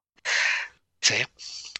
Lo, lo, hizo caer en el alcoholismo, lo hizo renunciar, porque habrá que recordar que cuando le, le dieron el papel a Affleck, Affleck ya había anunciado que él ya no iba a actuar en películas que él no dirigiera aceptó ser Batman. Le dieron un bajo saco de dinero. es bueno, se fue parte. Pero parte del trato es que él iba a escribir y dirigir a Batman.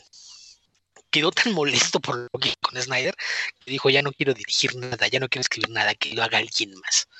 Sí, sí, cumplo con mi contrato y me voy ya, no me molesten. Entonces sí, no, no, no sé, eh, insisto, a veces creo que, que vemos una en la que el Internet hace que los fans llorones tengan eh, una, una, forma de ventilar su, sus frustraciones de una forma que, todos podemos ver. Nos dan aún peor fama de la que nos merecemos. Sí, sí, la verdad es que sí. Ok, Beto. Creo que ya se acabaron los, los, las introducciones, los prolegómenos, los preparativos. Ok, entonces finalmente después de, tanto anuncio. Aquí debemos agradecer que no tenemos un departamento de marketing que crea expectativas. no era un especial de dos horas de Avengers Endgame. No. Y vamos a hablar de Avengers Endgame y lo vamos a hacer. Sí, y, con spoilers, por cierto. Además. Adelante las próximas cinco horas de grabación si, si no quieren enterarse de lo que pasó en, en Avengers Endgame. De hecho, les va a tomar más tiempo saber lo que pasa en Avengers Endgame por lo que vamos a hablar nosotros que viendo la película. Pero les va a salir. Y eso que dura más de tres horas. ¿Ah? Y eso que dura más de tres horas. Por eso dije, las próximas cinco horas las tienes que adelantar. Hasta el final. Eh, Beto, esta película. Cuando vi Avengers Infinity War dije, esta es la película de superhéroes que quería ver cuando tenía, no sé, 15 años y fui a ver alguna película de superhéroes, no recuerdo cuál habrá sido, pero era la idea de lo que quería ver en el cine con superhéroes. La, la las expectativas, la intención de, lo que quería ver. Y ahora que vi que me encontré algo que era a la par incluso mejor que Infinity War. Creo que eh, los hermanos rusos se ganaron un lugar en mi corazón para siempre. Les agradezco mucho su trabajo con los personajes de Marvel. Esta película realmente me gustó mucho. ¿Ah? Agradezco viendo desde Glass para que la renueven. Ok, lo intentaré, lo intentaré. Tengo, tengo los cómics y todavía no los leo, pero, pero haré, el esfuerzo. Sí, creo que algo que es importante, mm, creo que algo que hizo el universo Marvel a lo largo de estos 11 años fue cambiar la forma de, contar historias de superhéroes en el cine. Esto me queda claro porque es muy difícil que trates de, juzgar o, de evaluar Avengers Ending como una película, porque es ese cierre de, un arco que se construyó a lo largo de, de 20 películas y en el peor de los casos tienes que verla como una parte de, Infinity War. Es como si las dos fueran una película que a su vez es el cierre de todo este arco que se construyó a lo largo de, una década. Y, esto que mencionas de, de, qué era lo que esperabas ver, creo que el, problema es que los cómics es, muy fácil que las cosas épicas en, papel. Eh, bueno, muy fácil de forma relativa. No, no tienes eh, restricciones de, presupuesto, pero tienes restricciones de, espacio, de, tiempo para, producirlo. Pero la, única forma de, que pudieras construir algo que reflejara los, niveles de, las secuencias de acción o, momentos que podías ver en pantalla de una forma que funcionara, era construyéndolo y poco a poco. Y eso fue el, ese es el gran mérito de, de Kevin Feige y todo su equipo de trabajo, que lograron eh, trabajar durante 10 años para llegar a esta conclusión y entregar una épica que ni siquiera ellos mismos van a poder repetir. O sea, no, no hay una forma de, que puedas tratar de repetir esta experiencia de, ver una película con tantos personajes eh, en un conflicto, con tantas cosas en juego, que pueda reflejar todo eso de la misma forma. Podrás hacer eh, historias grandilocuentes y, y, demás, pero toda esa construcción dramática que se dio para llegar a esto, no hay forma de que la repitas. Y, de hecho yo estoy convencido de que Marvel ni siquiera lo va a intentar. Eh, pero, pero sí me parece importante esto, el, señalar que no, no puedes hablar de, esta película sola sin tomar en cuenta todo lo que vino antes y en particular la película del año pasado, porque me parece que las dos son parte de, un mismo ente. Obviamente no nos iban a dar una película de cinco horas y media o seis horas porque no, no hubiera sido lo, correcto. Pero sí, sí, sí me parece que los momentos que se ven en, pantalla en esta película, no había forma de que los hicieras y que funcionaran de la forma en que lo hacen, de no haberse dado toda esta construcción previa. Entonces, sí, me parece que el, ejercicio narrativo de, lo que implica la existencia del universo cinematográfico Marvel es el gran legado que, va a quedar. Los, los rusos hicieron un gran trabajo atando todos estos cabos y, y riendo todo porque la película le da cierre a muchos, a muchos arcos de personaje, cierra todo este argumental que es lo, que están llamando la, saga del infinito, de Infinity Saga, y, lo hace de una forma orgánica, no, no sientes como que estén apresurándose a, cerrar las cosas, porque aparte es un final, pero es un final abierto que te abre las puertas a seguir viendo cosas en este mismo mundo sin que necesariamente se, vaya a tratar de, tratar de, construir algo más para los siguientes 10 años. Yo creo que no va a cambiar mucho la, dinámica con la que se construyen las, películas de Marvel a partir de ahora, pero sí, sí hay momentos que, van a, quedar marcados.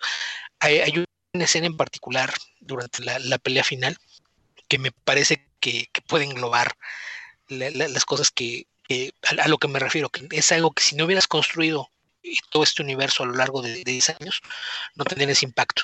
Hay, hay, una escena donde ves a Spider-Man colgado del martillo de Thor, volando por los cielos, abrazando el guantelete del infinito. El martillo de Thor arrojado por el Capitán América, para evitar que Thanos tome el guantelete. Si tú hubieras tratado de describir esa escena a alguien hace cinco años, nadie te hubiera creído que la podías ver en pantalla. Y nadie que no hubiese leído cómics habría entendido de qué estás hablando. Además. Sí, eh, a ver, vamos por partes, porque creo que el primer gran truco que, hicieron los hermanos rusos fue eh, mentir, mentir descaradamente. Cuando vimos esas, esas planificaciones de las películas Marvel que venían a futuro, que decían Marvel Avengers Infinity War parte 1, Infinity War parte 2, ellos dijeron, no, no, no, no va a ser parte 1 y parte 2, vamos a ver Infinity War y después va a haber otra película de los Avengers de, de otra historia pero nosotros podemos meter toda la historia en una película, así que no, no va a ser de dos partes dijimos, ah, ok. Y Marvel eh, recurrió a esta estrategia de no anunciar los títulos de sus películas, que me parece sumamente acertada, porque eh, lo único que hace es que la gente entre en esta especie de proceso febril de especulación que a mí me irrita bastante. Pero logró que nos sentáramos a ver Infinity War sin saber qué esperar al final y, ese golpe de efecto que fue ese chasquido de dedo que dejó a todo el mundo para adentro. Y eso, eso fue un logro extraordinario para esa película, pero que encuentro que trabajaron muy bien para esta otra película. Que fue el hecho de cuando decíamos cómo van a ganar los buenos y, podemos viajar en el tiempo y escuchar el podcast, no recuerdo exactamente lo que dije, pero estoy seguro de haber dicho que habían quedado, crucialmente habían quedado vivos todos los Avengers originales y que obviamente cuando Iron Man y Captain America lograran poner aparte sus diferencias y trabajar en forma eh, conjuntamente, iban a, derrotar a Thanos. Entonces, yo creo que yo y probablemente mucha gente nos imaginamos que eh, esto iba a pasar por ir donde Thanos, quitarle el guantelete, usarlo y arreglamos todo. Y eso lo hacen los Avengers sin Iron Man en los primeros 20 minutos de la película y no se arregla nada. Y de ahí tenemos que empezar a construir esta película de cero. Y esa fue una decisión creativa creo que bastante valiente y bastante inteligente que es, el primer, eh, la primera fundación de esta película y lo, lo que más me gustó de, de, la estructura, de la forma en la que decidieron trabajar la historia. Sí, porque ese salto de cuando aparece la, la leyenda en pantalla de cinco años después, hay un, una toma de aire colectiva en, la sala. No solo no lo arreglaste, cinco años después el mundo sigue igual. Y el mundo es un lugar triste, melancólico, nostálgico, depresivo, que sufre esta pérdida que nosotros pensábamos que se iba a terminar con otro chasquido de dedos. Entonces, eso que hayan conseguido que estas dos películas, a pesar de que, bueno, sabemos cómo se, resuelve, pero a pesar de la solución final, tenga consecuencias dentro del universo Marvel, ineludibles consecuencias dentro del universo Marvel, y que a pesar de todo tengas de vuelta a tus personajes, esa capacidad de tener la torta y comérsela es sumamente eh, destacable. Sí, y otra cosa que es también muy importante, el trabajo de guion. Eh, Marcus y McPhilly, la verdad es que el, trabajo que han hecho eh, con los rusos desde, por lo menos desde Captain America Winter Soldier, es impresionante. Esta película no, no solo cierra todo, todos los, los arcos sueltos, los arcos de personaje, sobre todo para los, los Avengers originales, eh, la cantidad de, citas y referencias a las películas anteriores. Que funcionan. Nada se siente forzado. On your left. On your left. Beto. Nunca me emocioné tanto de escuchar esas palabras. Incluso al, al final. O sea, veo por ahí quejas que, insisto, a, veces sí asoma mucho el, racismo, intolerancia. Eh, ¿Recuerdas lo que le dice a, Sam antes de entregarle el escudo? Con Sam no sé si estoy a la altura, no, no sé si, si soy el correcto. ¿Recuerdas qué es lo que le dice Steve? Eh, no, con exactitud no. Eres un buen hombre, Sam. Mm. ¿Recuerdas cuál es la razón por la que el profesor Erskine elige a Steve Rogers sobre todos los demás? Because you're a good man. Justo eso. Entonces, la, forma de, hacer los arcos, la evaluación de, de carácter que hace. ¿Quién puede ser el Capitán América? un buen hombre. Sí, sí, la verdad es que eh, hay reclamos que he visto por ahí que la verdad es que me... Obviamente ninguna película es perfecta y hay momentos en los cuales tú dices, sobre todo cuando ves animaciones como esta es la forma en la que debería haber terminado, en la que dice, ah, sí, claro, de esa forma lo podrían haber arreglado más fácil.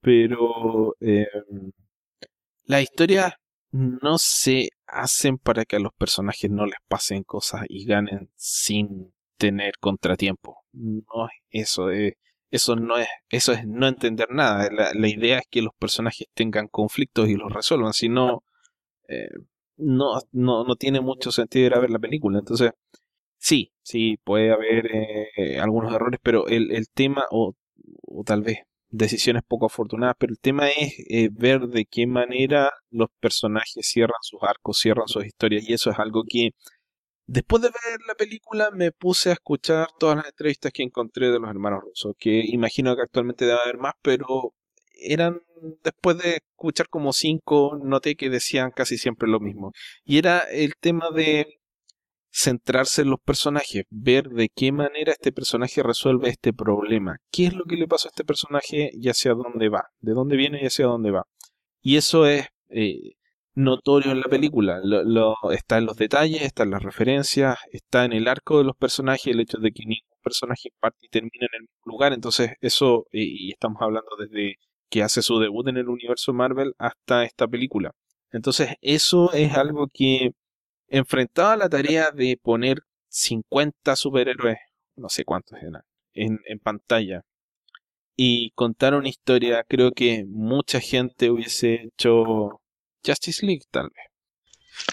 que consigue mucho menos con seis personajes de lo que esta película logra hacer con 50. Entonces, eh, o, habría puesto personajes con poderes haciendo cosas impresionantes, unos cuantos disparos, eh, un, un, rayo hacia el cielo de CGI y, y algún personaje gritando cosas verborreicas. Pero esta película logra que ese, esta pelea final bastante eh, eh, extraordinaria sirva para resolver situaciones personales de los personajes. Que eh, la, historia hable primero de los personajes y después de lo, de lo que sea que están enfrentando. Y eso es, extraordinario. Sí, esto tiene que ver mucho con lo que te decía hace un rato. El, todo los hombres se construyó a partir de los personajes el, pensar los personajes antes que en la historia. Eh, mencionas esta batalla épica, que es la, que da la resolución. El que es una batalla épica y espectacular es la cereza en el pastel, porque en realidad lo, importante son los pequeños momentos, es, lo que lo construye. Tienes el, al inicio de la batalla vemos solamente a tres héroes, la trinidad de héroes de Marvel, Thor, Capitán América y Iron Man, que llegan a enfrentar a Thanos. Y el peso dramático que tiene tan solo desde que ves que los tres se aproximan al villano, tiene muchísimo más peso que lo que viste hace unos años en, cuando te viste a Batman, Superman y la Mujer Maravilla enfrentando a, Darkseid. Porque allá no, no había un desarrollo de personajes, no había nada que le diera un peso dramático y se convirtió nada más en una secuencia de, efectos especiales que trató de crear de forma artificial un, momento épico. Y, por eso fracasa, porque está hueca. Aquí tienes durante un momento solamente estos tres héroes con los que ya tienes una, relación de, empatía por los años que llevas conociéndolos y un villano que ya viste de lo que es capaz. Entonces, el haber construido a partir de personajes te permite eh, poder ya pensar en, cuestiones cosméticas como ah, podemos ya aventar más héroes aquí y, hacer que sea mucho más espectacular. Pero son esos pequeños momentos los, los que hacen que, la película funcione más allá de los efectos especiales, de que sea cosas que es mejor que otras, porque eso es, eso es un extra la historia es lo, que te mete y la, forma en la que logra que te involucres con ella es con los personajes. Eh, mencionábamos lo de los arcos individuales. Hay cosas que resuelves, hay cosas que los conviertes en temas recurrentes de cada uno de ellos. Por ejemplo, una escena que también me parece que hay gente que no, no entiende el peso que tiene. Cuando va eh, Thor a Asgard con, Rocket para recuperar la, una de las gemas y está hablando con su madre, mucha gente no, entiende el peso que tiene la escena cuando levanta la mano para llamar a Mjolnir. No se trata de, que quiero, quiero el martillo para, para llevármelo a la batalla. La razón por la que se le ve esta, esta expresión entre de alivio y alegría cuando recibe el martillo es, justamente porque ese es el, el, gran conflicto que él ha tenido desde la primera película, cuando para castigarlo su padre le quita el acceso al martillo y después lo tienes que en ese lapso de, los cinco años, desde que encontraron a Thanos y no pudieron resolver nada, lo ves que se sube en una depresión. Y, estas son esas cosas que son pequeños subtextos, que aparte son los, los que tienen ese mensaje de valor agregado, porque es una persona que atravesó por una fuerte depresión, y es decirte, no importa la depresión que hayas pasado, no importa cuál, sea tu, cuál sea tu estado o apariencia física en este momento, sigue siendo una persona valiosa. Y, me, gustó mucho, por ejemplo, que en, ese momento, cuando regresa a la batalla, no se haya convertido otra vez mágicamente en este Thor atlético, sino que haya sido este, este Thor llenito y, bonachón, porque el, hecho de, ser un, héroe, un héroe como tal, no tiene nada que ver con su apariencia física. Entonces, son esos pequeños momentos los que, que, hacen que se vaya construyendo. En el caso de Tony Stark, eh, muchos de los temas eh, que han estado presentes en, su desarrollo, todas las decisiones que lo llevaron a convertirse en héroe, es el, conflicto de tratar de empatar todo lo que él ha hecho con, su padre, con todo lo que había hecho su padre antes y la relación que hubo entre ambos. Y esto ha sido algo que, se ha venido manejando a lo largo de todas las películas.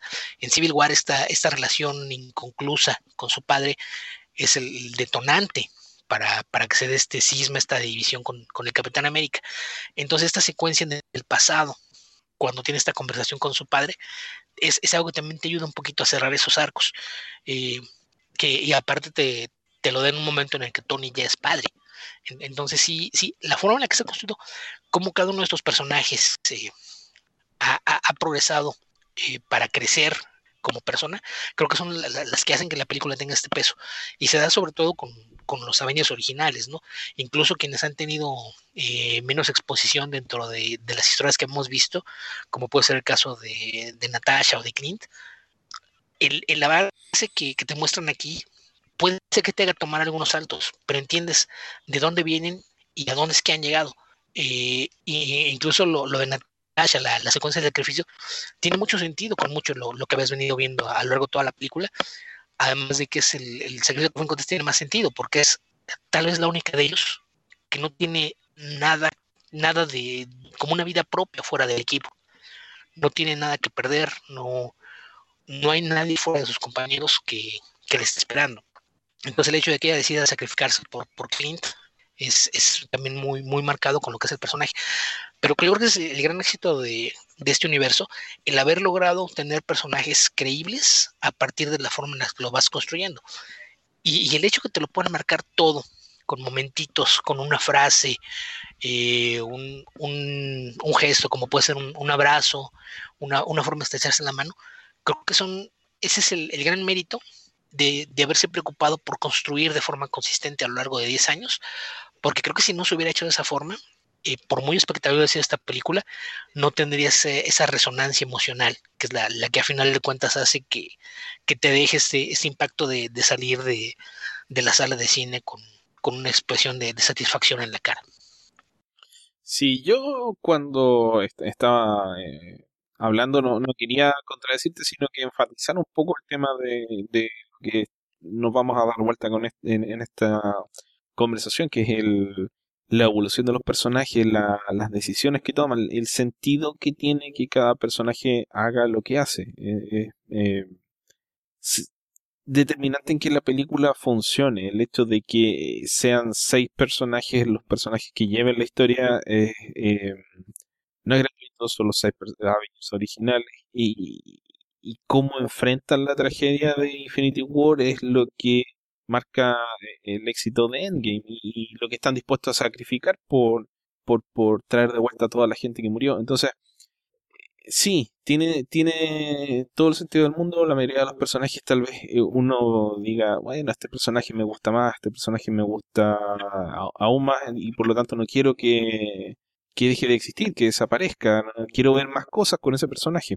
Pero bueno, eh, hay, no sé, 60 años de cómics de los cuales sacar historias si uno quiere. El, el tema es eh, que cada personaje se mueve eh, dentro de la historia y la va afectando con un dramatismo que hace que las decisiones tengan peso, que eh, la, la, acción no sea, como dices, solamente un borrón de CGI que, que no va para ninguna parte, que, que, uno diga, se come un paquete de cabrita y sale de la película y, y se lo olvidó. Creo que ese es el gran logro que tiene esta película, el hecho de que uno pueda pensarla y discutirla y conversarla. Tal vez no discutirla, simplemente eh, conversarla y, contar esas emociones que te genera. O sea, hacer...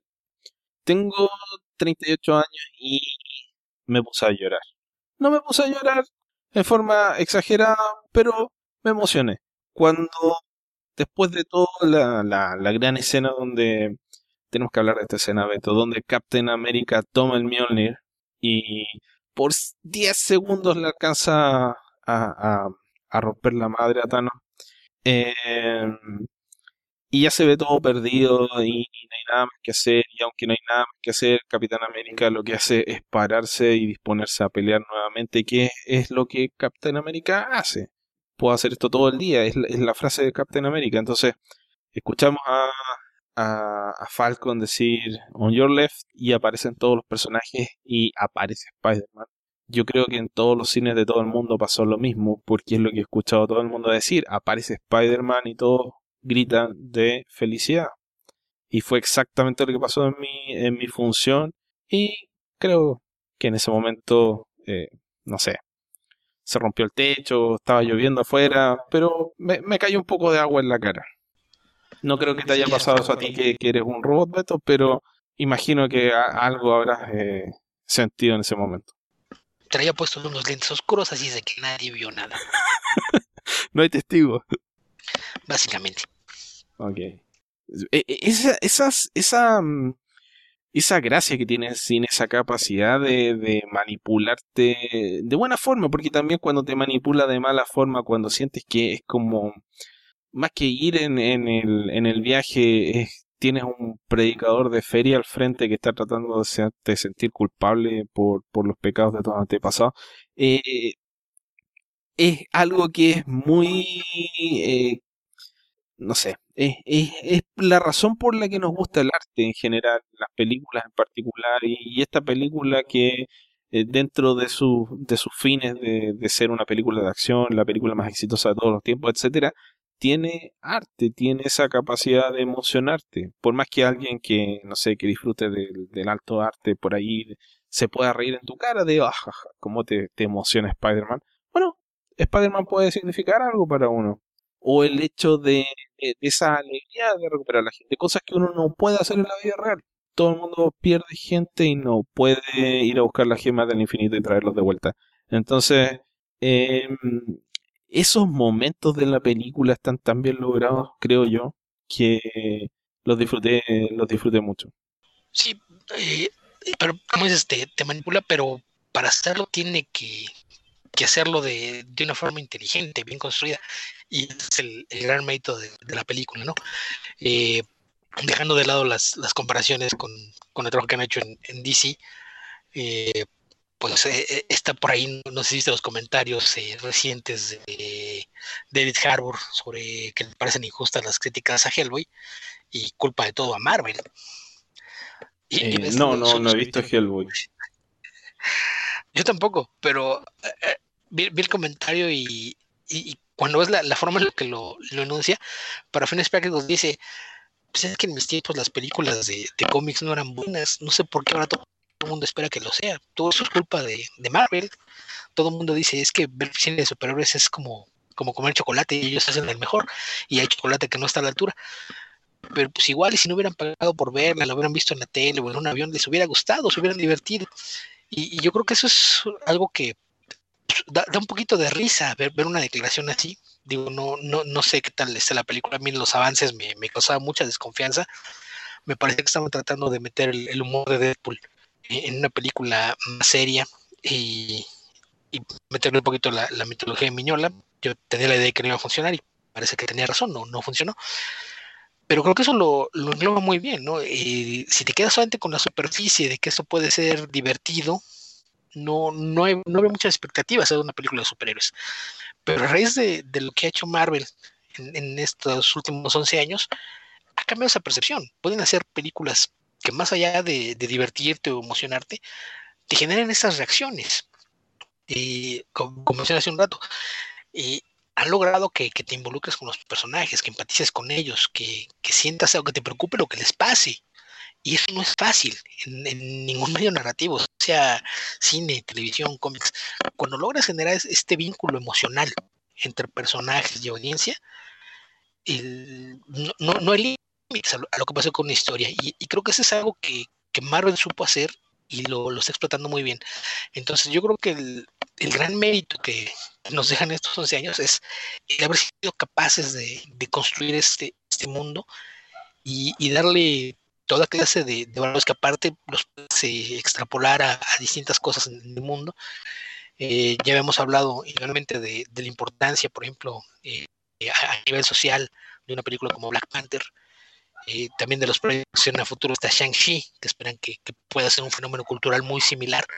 Entonces creo que, que sobre todo lo, lo que yo veo más, más interesante en este momento es que cerraron algo, pero dejaron abiertas tantas puertas para, para seguir creciendo, que yo creo que aún si, si el plan ni siquiera es intentar replicar eh, eh, esto que hicieron con otra película igual de, de épico espectacular, creo que sí, sí se, se, dejaron las puertas abiertas para poder construir toda clase de, películas que funcionen en, distintos entornos, que te permitan contar historias con, estos personajes e introducir a nuevos y, seguir eh, creando eh, expansiones de este universo eh, sin, tener que preocuparse realmente por cómo, sacas cosas de, la nada, ¿no? ya la, fundación ya está hecha y, todo porque tuvieron la, buena decisión, el, buen juicio de construir todo a partir de los personajes. Para mí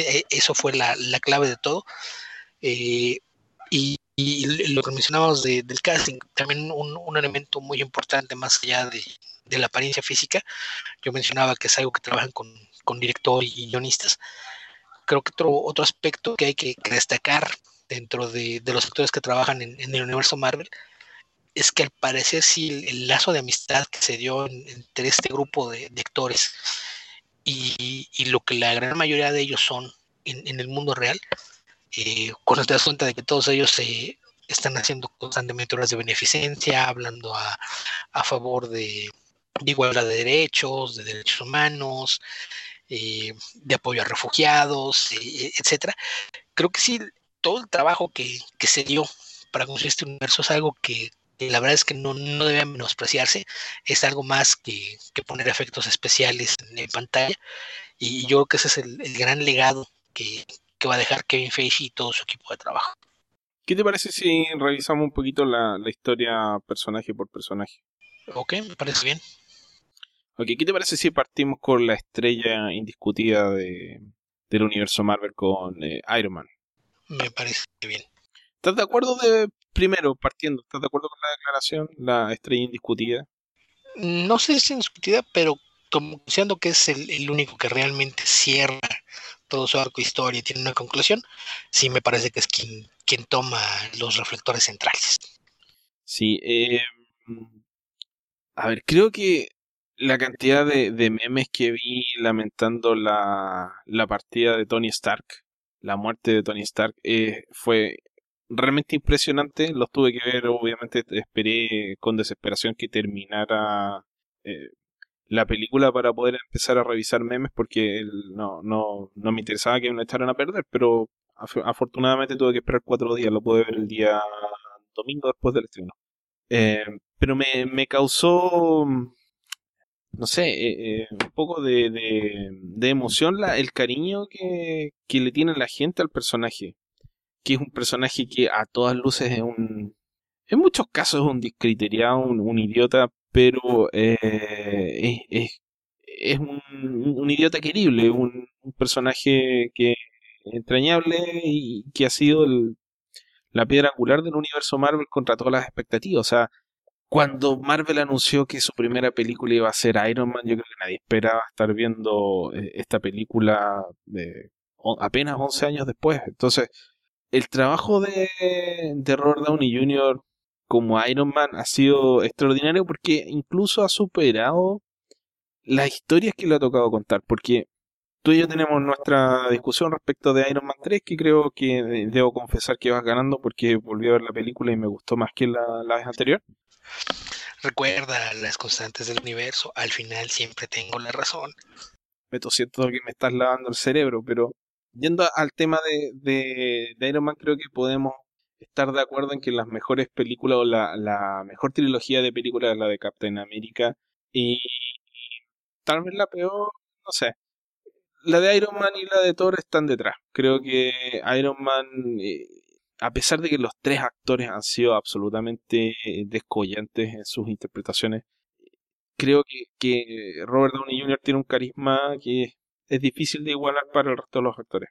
Entonces, eh, esa, esa forma que tiene, por un, por un lado, de entregar los diálogos, de, estar involucrado en las escenas, de, de, darle vida a Tony Stark, ha hecho que, más allá de las historias que se han contado con el personaje, eh, haya sido un, un personaje muy, eh, muy querido por toda la audiencia. O sea, yo pongo en perspectiva aquí el tema de, sabemos que los rusos no tenían asignado Infinity War cuando hicieron Winter Soldier pero me parece que ya sabían que iban a hacer Infinity War cuando hicieron Civil War. Entonces, en realidad tal vez podríamos decir que es una trilogía de películas. Eh, la forma en la que trabajaron el tema eh, o, que le dieron aún mayor profundidad a la relación de, Tony Stark con, con, Howard Stark me parece que es algo que, que hizo que el cierre del personaje que fuera creo que el más satisfactorio posible. La, la, la gente sabía que eh, Robert Downey Jr. no iba a seguir interpretando a Iron Man, que lo iba a perder de una forma u otra al final de esta película, pero creo que ni en mis mejores expectativas imaginé que iba a ser tan redondo el cierre del personaje. Obviamente que hubiese preferido seguir teniendo a Iron Man y seguir teniendo a, a Robert Downey Jr. En el, en el papel del personaje, pero creo que dentro de todas las posibilidades de que el personaje pudiera salir de esta franquicia, esta fue la, mejor, la más extraordinaria. Sí, aunque yo no estaría tan seguro que es la última vez que lo vimos, ¿eh? Bueno, pero digamos, supongamos que sí, para efectos de, conversarlo. Mira, yo no me voy a dejar esto así en el aire. Spider-Man Far From Home, Multiverso, Tierras Paralelas, otros Tonys. No diré nada más. No dirás más porque dijiste suficiente. Pero bueno, ¿qué, otra cosa ibas a decir? Sí, en, el caso de, Iron Man, eh, sí, como, como dices, yo creo que nadie hubiera imaginado que, se pudiera construir un, universo tan complejo como el que se hizo a partir de, este personaje. Yo creo que antes de esa primera película era realmente desconocido fuera del mundo de los cómics. Eh, el, el, impacto que tuvo la, película, eh, yo creo que mucha gente se, le olvida el, gran riesgo que en su momento fue darle un papel protagónico a Robert Downey Jr. Cuando eso pasó era un, actor al que ni siquiera eh, podías asegurar. Tenía un, historial de, conflictos eh, personales y, actitudes dentro y fuera de, de que lo convertían en un riesgo por donde quiera que lo vieras. aún así le, le dieron el papel, de, un héroe de segunda línea realmente, porque eh, a diferencia de, tercera incluso. No, porque me parece que es de primera línea dentro de los personajes de Marvel Comics como tal desde hace muchos años, pero el problema es que los personajes de Marvel realmente nunca ven un impacto fuera de los cómics. O, sea, más allá de, Spider-Man, yo creo que no tienen un, un que tenga el, el, nivel de reconocimiento alrededor del mundo como era el caso de Batman, Superman o la Mujer Maravilla.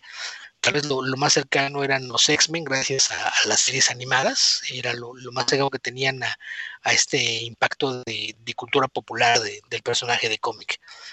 Pero, pero incluso dentro del universo Marvel, creo que habría que ser generoso para tratarlo como un personaje de, primera línea. Eh, de segunda línea, claro, porque miembro fundador de los Avengers, pero nunca fue un personaje popular dentro del universo Marvel. No sé. ¿qué no tan popular. Sí lo fue.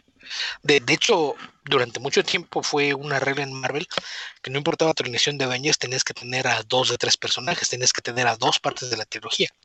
Thor, Iron Man y Capitán América, si tú revisas a lo largo de los años y hasta años muy recientes, siempre hubo dos de los tres personajes en el equipo pero los Avengers no eran el, equipo más popular dentro del universo Marvel tampoco. En los años 60 y 70, sí. Después de la aparición de los New X-Men, eh, empezó a hacer este cambio donde los más populares eran los X-Men. Poco a poco los Avengers fueron cayendo a, segundo plano, pero en un principio, eh, al, principio el equipo más fuerte en, Marvel eran los Fantastic Four. Después de que concluye la, etapa de, de Lee Kirby, son los Avengers Después, cuando vienen Claremont y Van, son los X-Men. En los 90 queda un poquito diluido, pero todavía venían arrastrando el, prestigio de los X-Men.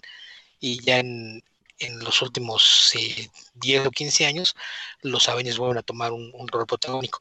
Entonces, ha, sido, con los años ha ido cambiando, pero sí, es la versión importante en los cómics, pero el peso que tenía fuera o el nivel de reconocimiento era prácticamente nulo. A, partir de, de, la película y el éxito que tiene, la gente empieza a ubicar quién es Iron Man. Y más allá de quién es Iron Man, empieza a ubicar quién es Tony Stark. Y, esto tiene mucho que ver con el haber elegido a, Robert Downey para, para, encargarse del papel. Y un dato, un dato eh, a propósito de estar viendo a los hermanos rusos, el algoritmo de YouTube me envió a verlo, me envió a ver las entrevistas de Robert Downey Jr. de cuando partió Iron Man. Eh, hay una entrevista que dio en la alfombra roja, o sea, eh, de estas preguntas que les hacen a la pasada, donde están conversando, qué sé yo, en el estreno de, de Avengers Endgame, y está conversando John Favreau con eh, las personas que están haciendo las entrevistas y llega Robert Downey Jr. por detrás y dice, este es el hombre, este es el hombre que me, que me llevó acá a Marvel y ahora tiene un cargo más, grande, etcétera.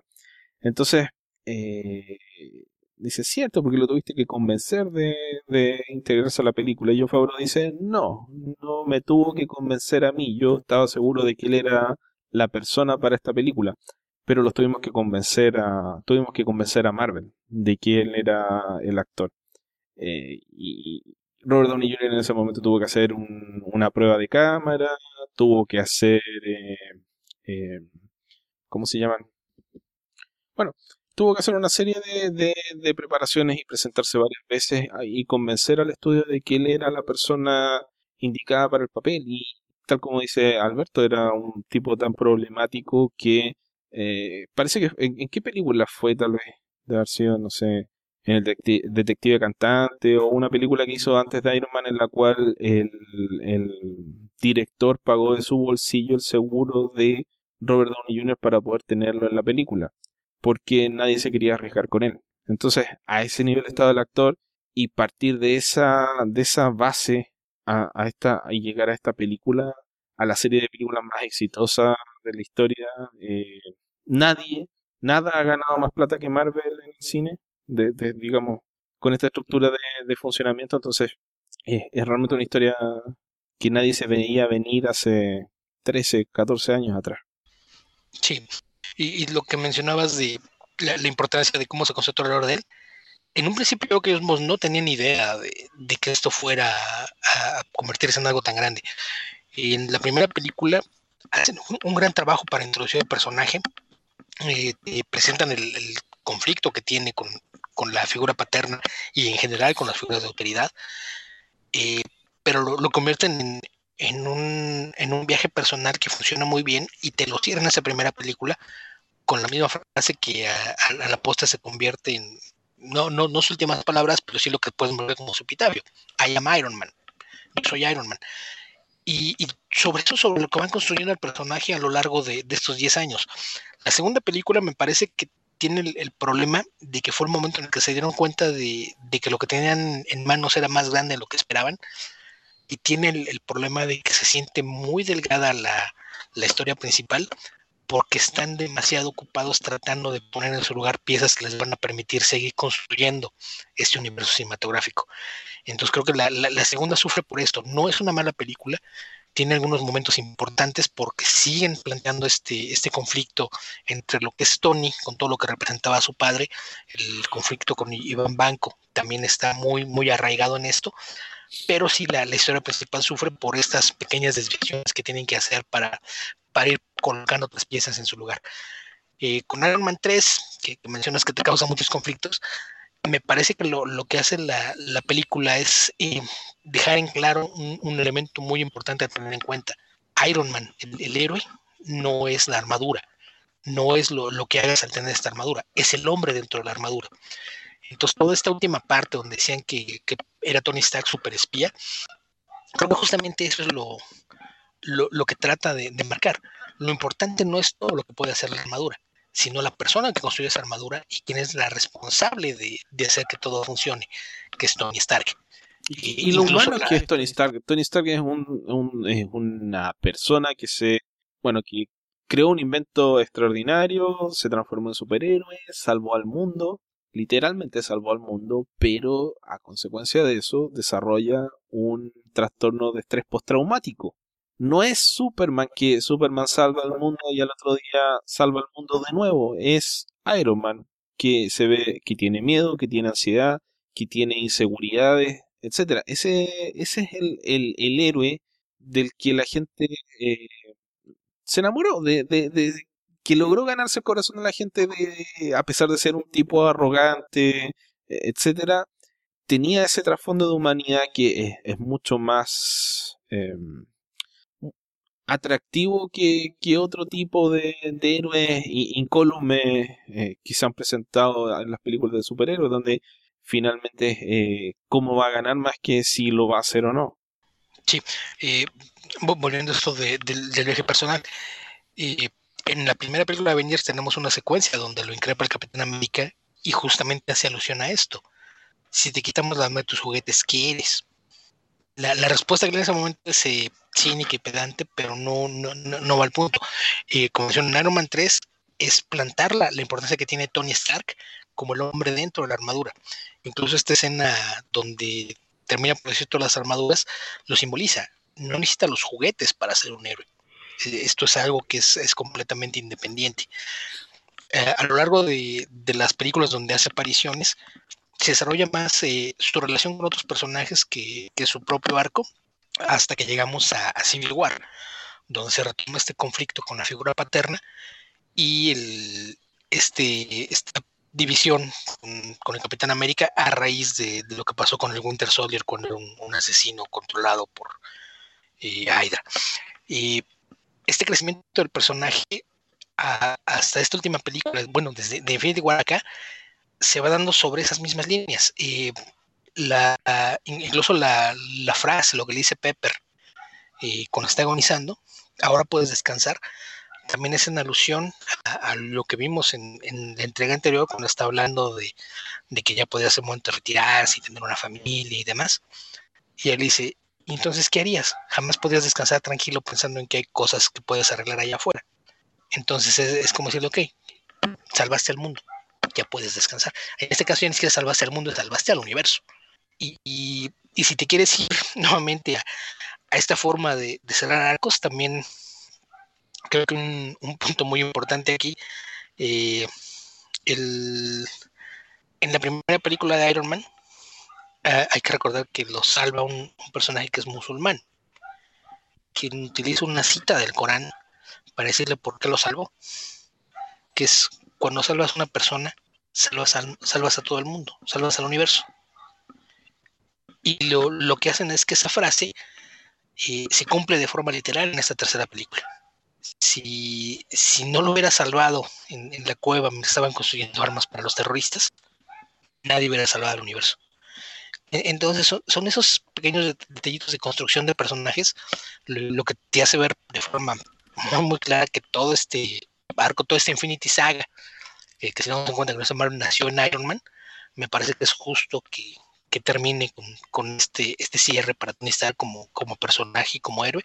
Es algo que fuiste construyendo desde aquella primera película hasta este momento y lo haces de una forma eh, muy, muy bien desarrollada y, con el apoyo de, un actor que en aquel entonces todo el mundo pensaba que su carrera estaba acabada y, que supo renacer de las cenizas para, para crear a uno de los grandes íconos del cine contemporáneo. Sí, un Han Solo de, nuestra década. Y, Robert Downey sigue siendo bastante más simpático y sencillo que Harrison Ford. Eso lo, consigue el 99% de la gente, Beto. yo que no quise mencionar que era mejor actor por no verme obvio. Eh, claro. Eh, Captain America. Creo que ese es uno de los personajes que era más difícil de hacer que funcionara. Y, ¿En esta película o en general? En general. O sea, piensas en. Si la gente que no conoce cómics probablemente veía al Capitán América como un, un yo creo que la, percepción que tenía la gente que la figura de Capitán América probablemente lo veía como este elemento de propaganda que vemos en la primera película cuando sale con las coristas y en, toda la campaña para la, venta de bonos de guerra y, la recaudación para mantener a las Fuerzas Armadas. Yo creo que esa era la, idea que tenía la mayoría de la gente de lo que era el Capitán América eh, antes de, estas películas. Y tienes un, una persona que vive fuera de tiempo, alguien que creció con, valores que, la gente piensa pasados de moda, eh, es, es, alguien humilde que siempre está pensando en el prójimo, es eh, tal vez eh, un, héroe en el más estricto sentido de la palabra respecto a que es alguien que no, no tiene ninguna preocupación egoísta, siempre piensa en los demás antes que en él mismo. Y, yo creo que esto justamente era lo, que hacía que el personaje fuera difícil de adaptar. Eh, eh, recordemos que ese es el pretexto por el que dicen que no, no pueden tratar de hacer un Superman como debiera ser, porque no funcionaría, que no, no puedes tener un personaje que sea aparentemente perfecto, de conducta intachable y criado a la antigua, porque sería poco creíble. Perdón, pero eh, Chris Evans tiene 10 años demostrando que no, no, no es cierto, que no, no puede ser un personaje así y hacerlo interesante y creíble. Eh, un, poquito menos, pero sí. Eh, ¿Poquito menos creíble o poquito menos de 10 años? Poquito menos de 10 años. Creo que Captain América es de 2011. 2012. 2011 2012, Pero son, son ya muchos años haciéndolo. Y me pareció que fue un acierto el que la primera película estuviese contada durante la Segunda Guerra Mundial. Eh, realmente esta película funciona muy bien dentro del contexto de lo que es la guerra, el crecimiento del personaje y demás, y termina en un punto donde te, te hace creer que, realmente sí, sí hay una forma de, de hacer que funcione en un entorno contemporáneo. Y, y, y, aún así persistían las dudas, ¿no? Realmente puedes hacer que todo esto que mostraste aquí se traslade a un entorno contemporáneo y, y pueda funcionar sin, sin que sea nada más un, pretexto para tener un, choque cultural de, alguien que de repente se encuentra con un mundo que, se ha transformado de, una forma brutal en los últimos 70 años. Y, es cuando se da eh, Winter Soldier, que probablemente en, términos de, construcción dramática y de ejecución de una película, probablemente siga siendo el mayor logro de, estos 11 eh, años de Marvel es la película más redonda en términos de, construcción dramática y, arcos de personaje, porque no, no, no solo no, no convierte en el centro de la historia este choque cultural, lo presenta, pero lo presenta de una forma que le sirve para, contar una historia que, aparte es una historia que resulta de lo más actual. Eh, yo creo que ese es el, el, gran mérito. Tomas un, elemento del pasado para, para, explorar problemas completamente contemporáneos creas este, este drama eh, sociopolítico eh, lleno de, superhéroes y lo haces ligado a la historia de un personaje que tiene el choque cultural de estar en un mundo que ha cambiado en, los 70 años que él estuvo congelado. Y, y, que además de este choque cultural se encuentra con que el amigo al que él creía muerto está vivo y a partir de, aquí generas toda clase de, conflictos que transforman todo lo, que era el, universo Marvel hasta ese momento y, termina de, reafirmar la, importancia del Capitán América eh, como héroe, como símbolo y, el peso que tiene dentro de, este universo, de por qué los demás voltean a, verlo como esta figura que puede ser el, líder al que se irán a cualquier parte. Entonces, a, nivel de personas me parece que después de, tomar el riesgo de tomar un, personaje que aparentemente era complicado de adaptar, lo haces de, la forma más segura. Eh, al contar una historia de origen en el pasado que te permite jugar con reglas distintas y luego das este salto para ponerlo en, la situación más contemporánea posible y lo haces de la mejor manera posible. La tercera película me parece que da un, ligero bajón, eh, más por el, por el hecho de que era difícil replicar lo que hiciste con, Winter Soldier que, por otra cosa, y también porque utilizas a demasiados personajes porque eh, esta idea de lo que estabas construyendo te termina por hacer que la película sea también eh, vista como el prólogo a, lo que iba a ser eh, Avengers Age of Ultron y, que tuviera que, tomarse el tiempo para, para, hacer otras cosas alrededor, para crear este conflicto entre los héroes De, de Infinity War, porque ya Age of Ultron es anterior. Fue antes de, de Winter Soldier. Sí, eh, eh, es el prólogo para tu, tercera película. Fue antes de eh, Captain America Civil War. Winter Soldier es anterior a Age of Ultron. no puede ser Civil War a Civil War, pero no, bueno, no, no, no sé. No, no, Civil War, Infinity War, Captain America 3, anterior a Avengers Infinity War y Winter Soldier es anterior a Age of Ultron. Eso. Eso. Sí, no sé. Ahí nos agradamos un poco, pero Sí, pero eh, ya, ustedes saben de qué estamos hablando. Se, se, entendió igual. Perdón por corregirte. Sigue, Alberto. el caso es que, como, como tienes que, preparar lo que vas a hacer en, en esta otra película grupal eh, se, se diluye un poco. Y sin embargo, a pesar de que tienes que diluir un poco al, tener a tantos personajes, tienes la introducción de, de Black Panther, la introducción de Spider-Man, que creo que eran detallitos menores que no, no, iban a cambiar nada, no, no es como si hubiera haber algún peso importante de, de tener que, poner a los personajes aquí. A pesar de, de, de estas distracciones, sigues construyendo el, el, arco del personaje, de, lo que es la, la, relación con Bucky y sobre todo creas este, este conflicto, este cisma con, con Tony Stark que te opone los, los valores de ambos desde el tema de los acuerdos de, de, de Sokovia, es algo que, que esta película no, no entenderías eh, de, de, dónde es que viene. Eh, Toda to, to esta, esta, clase de conflictos que van llevando a lo largo hace que, que esta idea de, de, que Capitán América puede ser un personaje obsoleto o, o con ideales pasados de moda, eh, sea algo en lo que ya ni siquiera pienses, porque está tan también trabajado después de, de que da este, este salto temporal en, en, en Winter Soldier, que ya no tienes ningún problema para entender eh, cómo opera, cuáles son sus principios morales, qué es lo, que lo motiva, ya, ya, ya, no tienes en, en ningún momento dudas de, de, cómo, cómo va a reaccionar una situación. Y es un, es un personaje que logran, logran redondear de una forma tan rápida que, que, te permite construir esta clase de historias complejas a su alrededor y hacer que funcione. Y volvemos a lo mismo. Es otro actor que cuando se le contrató hubo muchas críticas, porque era mayormente conocido por comedias. Y muchos seguían con la idea de que era la, la antorcha humana graciosita de, de la duología de, de, Team Story de, de los Fantastic Four. Eh, fuera de eso había hecho algunas películas de, de, acción y nada que tuviera exigencias dramáticas.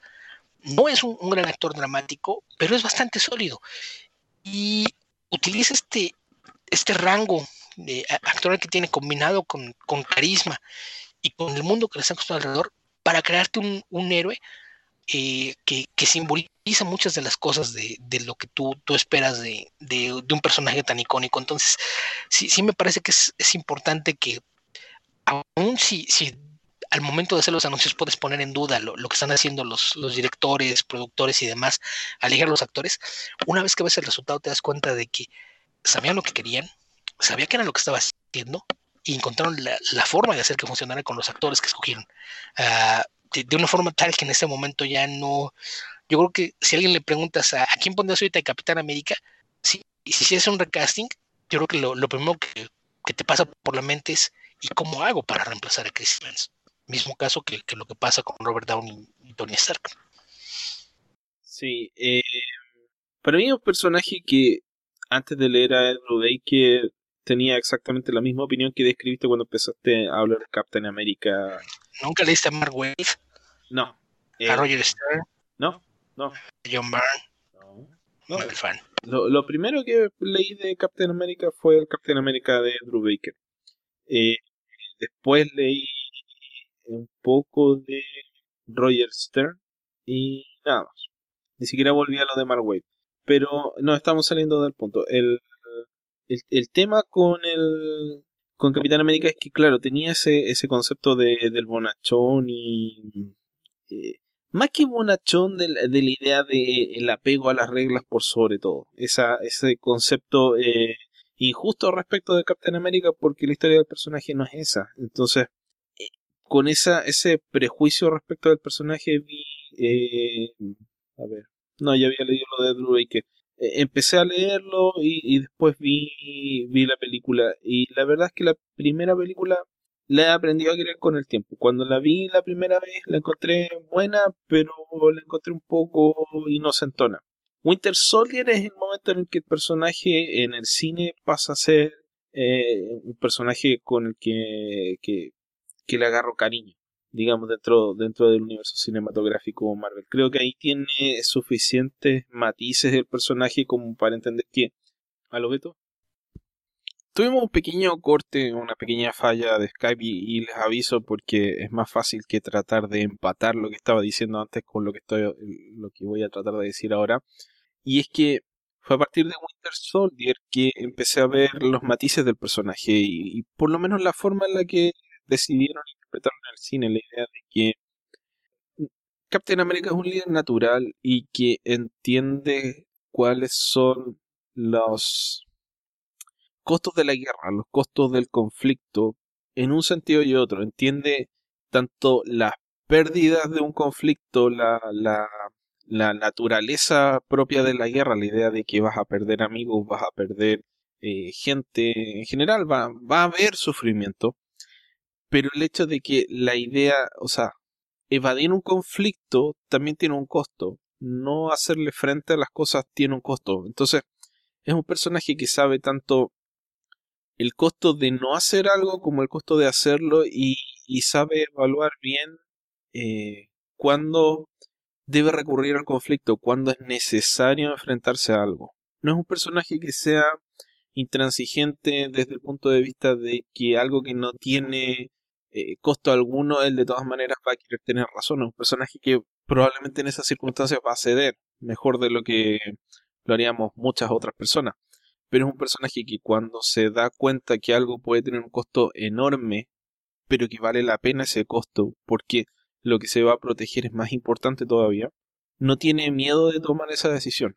Entonces la idea de, eh, o, la forma en la que lo interpreta Chris Evans con esa especie de eh, un, poco de melancolía, un poco de seguridad, eh, decisión, y, a la vez como es un personaje que es, es, como es, afable, es, es, generoso, qué sé yo, es, es tiene exacerbadas las, las, habilidades, todas las habilidades positivas, porque ni siquiera aquellas que podrían ser cuestionablemente positivas las tiene. Las, las, no es pedante, pero es seguro. Entonces, eh, ese tipo de cosas hacen que el personaje sea, claro, carezca bastante de, debilidades, pero eh, sirva para inspirar al resto de los personajes. Y eso es, lo que hace que sea interesante. Y la idea, lo que discutían los hermanos rusos, era llevar a un personaje que era absolutamente altruista hacia un punto en el cual, al final de esta película, toma una decisión egoísta, que es cumplir el deber y descansar. Y descansar, no sé, 30, 40, 50 años junto a a Peggy Carter, que es algo que no sé si era lo que esperaba que pasara con el personaje y creo que a algunas personas causó conflicto porque claro, no, cuesta entender la idea de un Captain América que se va a quedar en la casa con la esposa, pero funciona dentro de la historia, que creo que eso es lo importante. O sea, eh, uno podría llegar a asumir, claro, pasó 30 años ahí con Peggy Carter y no, no hizo nada, o sea, abandonó el heroísmo, pero bueno, ¿qué sabe uno que hizo el Captain América durante ese tiempo que no lo vio?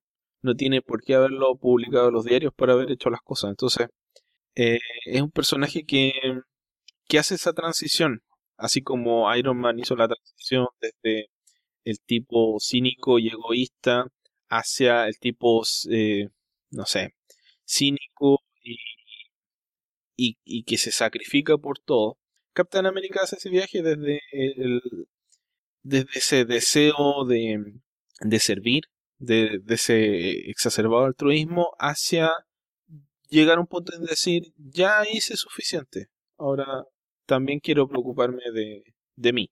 Y, creo que eso, dentro de la película, el, personaje eh, marca esa melancolía y esa sensación de, de pérdida que, que, rodea a todos los personajes, pero la, la, enfrenta como lo hace el Captain América, un poquito mejor que el resto, tratando de hacer cosas, tratando de hacer las cosas un poquito mejor y, ayudar a alguna gente por lo menos eh, mientras sufre. Entonces eso me gustó mucho esa, esa escena que tuvieron ahí de, de esa terapia grupal que pusieron, que jamás se me habría ocurrido meter en, en, esta película, pero que logra darte o crear esa sensación de pérdida dentro de la película es importante dentro del desarrollo de la historia. Dura, no sé, cinco minutos, pero es suficiente para que entiendas que eh, a pesar de que no lo vas a, sentir cuando salga, no sé, Spider-Man lejos de casa, eh, hay una derrota que tuvo un peso enorme y, que tiene abatido a los personajes. Entonces, eso es, algo que, me gustó mucho, la forma en la que humanizan a Captain America sin hacerlo eh, un personaje eh, con, con demasiadas fallas, digamos. Más allá de las fallas, yo creo que un riesgo muy importante que corres con el Capitán América es lo fácil que sea convertirlo en, un chiste, en una broma. Yo creo que ese fue el, gran mérito que a, lo largo de estas películas se las arreglaron para que no fuera así. Y respecto al cierre, creo que y no, no, no recuerdo si lo comenté aquí o fue en, en otra parte que yo, yo decía que a mi parecer eh, Tony Stark había muerto y el Capitán América retirado, pero no esperaba que fuera eh, en el presente y, y, por avanzada edad. esa, esa, parte no, no, no, la vi venir. Eh, pero me, me parece que, que, cierra muy bien el, el, arco del personaje porque permite regresar un poquito a, al pasado y creo que es, es de esos momentos que, que un poquito lo, lo que puede marcar la, la tendencia de, de, las películas a futuro, porque volvemos a lo mismo, lo, lo retiras, pero el hecho de, que tengas estas eh, múltiples tierras paralelas te, deja siempre abierta una, una, puerta, además de que ahora sabemos que existe un mundo donde el Capitán América estuvo activo durante décadas, ni siquiera sabemos si con esa misma identidad. Puede ser. La verdad que encontré bueno el arco del personaje, la idea de, de, que se tomara la responsabilidad de restituir las joyas, las gemas, perdón. Eh, encontré que, que, funcionaba bien, tal vez, eh, no sé, tal vez no lo hubiese retirado nuevamente. Los, la, los, actores tienen que hacer otras cosas, no, no pueden ser el mismo personaje para siempre, pero eh, creo que dentro de todo no fue un cierre tan bueno como el de Iron Man, pero fue un cierre bastante bueno para el personaje. Sí, por ahí hay quien quien dice que, que lo, lo, van a ligar con el Braddock que menciona eh, Peggy en, en, el pasado. ¿Con el qué, perdón? Que, eh, es que cuando está espiando a, a, en el pasado, Peggy está preguntando si alguien sabe dónde está la gente Braddock. Entonces, eh, por ahí había quien decía que a lo mejor podía ser que el Capitán América en algún momento en el pasado había sido el Capitán Britain. Que creo que sería demasiado complicado sacarlo, pero querían eh, ligar un poquito por ahí arcos en, teorías de fans, que no, no, no me parece que haya forma de, sacarlo, pero sí creo que podría haber alguna instancia en la que haya estado activo, no como el Capitán América, pero sí como algún otro héroe. Y, no, e, insisto, puede ser, y la otra es que no sabemos en qué realidad fue en la que se quedó. Eh, no necesariamente tendría que ser el, el universo que vimos a lo largo de estas películas, pero pero pues es, es, algo a lo que e, ellos decían si, si nos dan una respuesta. No, yo lo veo como un, un final apropiado para el personaje, y ta, tal vez eh, distinto a lo que hubiéramos esperado, pero me parece que es esa clase de, finales que, resultan muy útiles en, en términos eh, narrativos, porque pese a que es un, un, final que puedes aceptarlo como el final final, eh, te deja las puertas abiertas para hacer otras cosas. No, no voy a pretender explicar lo, las realidades paralelas del universo Marvel, pero me da la sensación de que la, la, teoría aquí es que el personaje al viajar en el tiempo crea la realidad paralela eh, en el momento en que llega.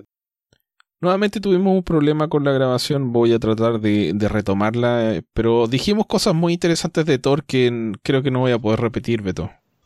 Ok. Ahora tu memoria extraordinaria puede que nos permita reconstituir la escena, pero yo por lo menos no, no, me tengo fe. Puedo repetir y parafrasear todo lo que yo dije, pero no sé si lo tuyo. Porque no me estaba escuchando. Eh, sí, pero no. puedo, puedo parafrasearme a mí mismo porque sé cuál era la idea detrás de. Ah, ok. Pero no si sabes para dónde iba yo. Ti, si te parafraseo a ti, estoy haciendo una interpretación de algo que tenía incompleto. Ok. Bueno, eh, vamos a tratar de retomar. Estábamos. Habíamos terminado de hablar de Captain America, pero la frase en la que quedamos, quedó la grabación era algo así como. ¿Por qué tratar de explicar el tema de los, de los viajes eh, entre dimensiones? Y a lo que iba yo con eso era que. Eh, no sabemos o no, no, tiene mucho sentido tratar de especular respecto de, de qué manera se va a usar o, cuál va a ser efectivamente la explicación que va a tener el universo Marvel, pero que a mí me parece que la idea o el concepto es que el, la realidad paralela se crea en el momento en que los personajes llegan a otro tiempo y no que puedan saltar de una realidad en otra. Eh, sí, sí, creo que eso es eh, algo que no, de, dentro de las reglas que se plantean, esa de si regresamos las piedras al lugar donde las tomamos, eh, no cambia las cosas, creo que no el, hecho de que hayas hecho algo diferente hace que cambien. Y además de que no en todas las áreas pueden regresar de la misma forma. Por ejemplo, la piedra del alma no puede ser repuesta. De mejor pues, puedes hacer que la piedra vuelva a estar en esa realidad, pero no en el mismo lugar y en las mismas circunstancias. Eh, tenemos el caso de, de, acto que desaparece con Loki, que también tenemos ahí una piedra suelta. Entonces sí, e, e, ese crear las tierras paralelas creo que es algo que, siempre lo, que termina por crear paradojas y, mundos paralelos. Entonces, independientemente de que se regresen no las gemas, yo creo que todas estas son líneas divergentes de, la línea principal y cada vez que, alguien regresa a ellas, eh, en el momento que pasa algún tiempo ahí o interactúa con algún objeto o individuo de esas líneas, crea una, una nueva línea. Eh, y eso es a lo que me refería con las posibilidades que abre el, multiverso. Esto implica que puedes hacer películas que sean parte del universo Marvel sin que necesariamente tengan que, ser parte de la continuidad, porque siempre puedes argumentar que alguna de tus películas se da en una de estas tierras eh, paralelas. Entonces creo que es una... Dan impresión por el tráiler de Spider-Man lejos de casa que ese es el, argumento central o un elemento del central del argumento de la película, la idea de que este misterio no es un villano. Puede ser obviamente una, algo que dura cinco minutos dentro de la película y después se resuelve de otra forma, pero dan la idea de que están, de que viajan a otra realidad a ayudar a Misterio en el tráiler. Spoilers. Sí, de hecho uno de los avances de televisión incluso le pone números a las tierras. ¡Oh! No lo he visto. Yo lo vi porque no sé quién me comentó que, ya era oficial y si se refieren al universo Marvel que conocemos, al MCU, como la Tierra 616. 616. ¿Por qué habrán elegido ese número? No lo sé. A, mí me, dio gusto que lo hayan usado. Ok. ¿Qué te parece si pasamos a Thor, Beto? Thor. Pues, creo que, el caso de Thor es, es especial y tú estás hablando de Hemsworth como actor. No sé si quieras partir de ahí. ¿Qué dije de, de Hemsworth? que era el actor más sobresaliente de su generación, con una capacidad impresionante, sobre todo para la comedia y cosas por el estilo. No, no cómo era la, la, reencarnación de Orson Welles. Estoy parafraseando, te dije que había el riesgo de que esto pasara. La reencarnación de Orson Welles. ¿Por qué de Orson Welles en particular, Beto? Pensé que iba a decir Robert De Niro o algo así, no sé. Porque Orson Welles tenía un gran talento para la comedia. Ah. Robert De Niro no tanto. Tiene algo de talento para la comedia, no lo ejercita tanto, eso sí. O por lo menos no en buenas comedias. Ok, lo que iba, lo, creo que lo que, para donde iba era que dentro de las trilogías de los tres personajes principales, la de Thor es la más irregular. Tiene una película que mucha gente odia, pero que a Alberto y a mí nos gustó bastante, que fue Ragnarok. Una película que muchos dicen que es la peor, como Alberto, que es Dark World, que a mí, bueno, no es que sea mi favorita, pero tiene elementos que me gustan. Y la primera que eh, es algún caso sorprendente en el cual una historia de Straczynski funciona. Por lo menos a mí me parece que es una, una buena película de Thor, aunque nada extraordinario. Quería destacar el tema de, de las mm, habilidades actorales de, de Chris Hemsworth, porque más allá de, de su aspecto físico y de que las mujeres lo adoren y todas esas cosas, tiene esta capacidad, este talento cómico de que, que es bastante notable, que se ve muy bien expresado en la escena final, una de las escenas finales donde están discutiendo quién es el, el capitán de la nave con, eh, con Chris Pratt. Em, y después me metí en un tema un poquito más complejo, que es el tema de las enfermedades mentales y de un artículo que apareció en The Beat, donde hacían una crítica respecto a Infinity War y el uso de la obesidad como una forma de, de, reírse de las enfermedades mentales o transformar las enfermedades mentales en el eh, en el detonante de la, de la eh, del chiste de las películas de, de Endgame, perdón, Infinity War. Y mm, trataba de, de, levantar el argumento de que Thor es el personaje, tal como dicen los rusos, que más ha sufrido. Es un personaje que perdió a su novia, perdió a su madre, perdió a su padre, perdió a su reino, murió su hermano o mataron a su hermano, perdió un ojo, mataron a la mayoría de, de eh, sus eh, compatriotas, a buena parte de los que logró rescatar. Y cuando estuvo en la situación al final de Infinity War de eh, salvar al mundo matando a Thanos, erró el golpe y producto de errar el golpe, Thanos logró vivir lo suficiente para utilizar el guantelete del infinito y acabar con la mitad de la población del universo. Entonces, para mí es comprensible que un personaje que ha pasado por todo eso y que luego va, enfrenta a Thanos, lo mata y aún así no logra arreglar nada, eh, sienta una serie de problemas emocionales como el hecho de sentimiento de culpa, la culpa del sobreviviente, eh, una enorme depresión y, una sensación de impotencia, el hecho de haber perdido tanto, haber remado tanto y haber terminado donde mismo, va en una búsqueda durante Infinity War por, por encontrar un arma que le permita enfrentar a Thanos, la consigue y aún así, lamentablemente para, para él y para todos, falla. Entonces, tiene sentido que sea un personaje que después de que le haya pasado todo eso, a pesar de ser un dios, muestre las consecuencias de, de una depresión. Que, em, claro, no, no, es algo, una depresión eh, o, las enfermedades mentales en general son un, un, tema del que no se habla mucho, del que no existe eh, mucho respeto. Mucha gente, si pasas por una depresión, te va a decir, ¿por qué no te levantas? O sea, porque se te tiene que pasar. Yo, cuando me pasó tal cosa, yo al día siguiente me levanté y lo arreglé. Entonces, ese tipo de cosas hacen que eh, tenga sentido que el personaje lo, lo, lo utilicen para describir las consecuencias emocionales, físicas de pasar por una situación como la que pasó Thor. Creo que lo dije más largo, pero era básicamente eso, ¿no, Beto? Sí, creo que dijiste más corto lo del trabajo como actor y más largo lo de la depresión. Que yo ahí, me parece importante. No, no soy de la idea que, que sí he visto por ahí comentarios al respecto de que se burlen de, de la depresión con el estereotipo de, del gordo. ¿eh? Me parece que sí, sí se maneja humor a lo de la situación, pero no con Thor como blanco de burlas.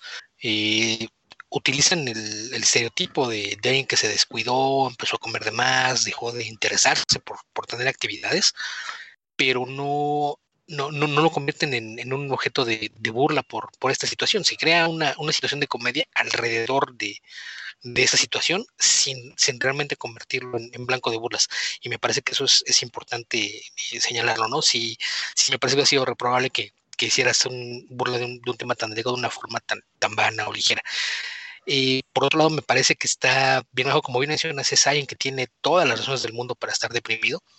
Y, y sin embargo, eh, lo, lo, que hace la película es que te demuestra que, que pese a, a, estar pasando por este periodo difícil, por esta, esta depresión que lo, lo llevó a descuidarse físicamente, eh, es, es, una persona que sigue teniendo importancia y, y, y valor. Mencionábamos eh, hace un rato esta escena en, la que invoca a Mjolnir y se da cuenta de que sigue siendo digno de, de portarlo. Y, y, creo que eso es, importante, es, es, hasta cierto punto este, esta idea de, de reafirmación de, del valor de una persona, y aún de, después de un, de un, periodo difícil o atravesar una depresión, que sigue siendo una, una, pieza importante y tan no me parece una burla que no, no recuerdo nada que podía ser muy fácil, porque a lo mejor podía ser de que invocaba Mjolnir y caía un rayo y de repente dejaba de ser gordo. Eh, y no, no lo hicieron, entonces me parece que, que es algo que está está bien manejado, tiene, tiene ahí subtextos que puedes interpretar de, distintas formas, pero me, me, parece que es importante. Eh, por otro lado, yo difiero un poquito en, en la precisión de, de, Hemsworth como actor. Eh, me parece que ha crecido, sí, eh, porque en la primera película tenía un buen director, estaba rodeado de grandes actores y sí era muy, muy visible que era el, menos dotado de, de todos ellos en, en, pantalla, no importaba con quién compartiera cuadro, estaba con alguien que evidentemente era mejor actor que él. Y me parece que eso fue algo con, con lo que, sobre todo en las primeras dos películas, tuvo que, tratar de, lidiar con, con ella, sobreponerse a, a, cómo interpretar de la mejor manera el personaje. Eh, insisto, de una película a la otra sí, sí hay un crecimiento en su trabajo. Y, y lo, lo, que mencionas es este talento para la comedia. Y creo que ese talento para la comedia está en buena medida apoyado en su carisma. Y me parece que un, un una herramienta que él tiene, es un, un, término que usan mucho en teatro, es presencia escénica. Tiene un, un físico y una, una, simpatía que va, va ligada a, a, su carisma, que le permite entregar las, las líneas de una forma que no, no te parezca que, que, las está leyendo. No, no, tal vez no les puedo poner una intención dramática a, a nivel de otros actores, pero hace que, que funcione. Y, y, esta, esta presencia escénica y carisma que tiene son mucho más efectivos trabajando con comedia. Entonces, eh, me parece que incluso el hecho de, de, que él también se suponía que con esto terminaba su, su, contrato, el hecho de que él firmara una extensión tiene mucho que ver con que justamente en, Thor Ragnarok, al momento de trabajar con, con Taika Waititi y darle un, enfoque tan, tan importante a los aspectos de comedia que, maneja el personaje, lo hizo al reencontrar el gusto por, por interpretarlo. Eh, es, algo que, vimos allá, lo vimos un poco en Infinity War y lo vemos aquí otra vez en, en Endgame. Eh, habrá que ver si, si será parte del elenco de, de Guardianes 3 o, o, qué es lo que va a pasar, pero sí me parece que, que esta, esta versión un poquito más en, tono de comedia de, Thor es algo que le, le vino muy bien porque se, se presta más a, sus fuertes como, actor, como intérprete. El arco narrativo que, que en, su trilogía es, muy peculiar porque empezamos con, un drama tradicional eh, que parece tragedia eh, griega o de una obra de, Shakespeare, por lo cual fue muy buena idea el, traer a, a Kenneth Branagh para que se encargara de, de la adaptación y, de la dirección. Y, la mayor parte del elenco que lo rodean actores de teatro, empezando por Sir Anthony Hopkins y, el propio Tom Hiddleston. Así es de que todo, este, este aspecto de, cargarse al drama clásico con, la película es, es, algo que le, sentaba muy bien en tono.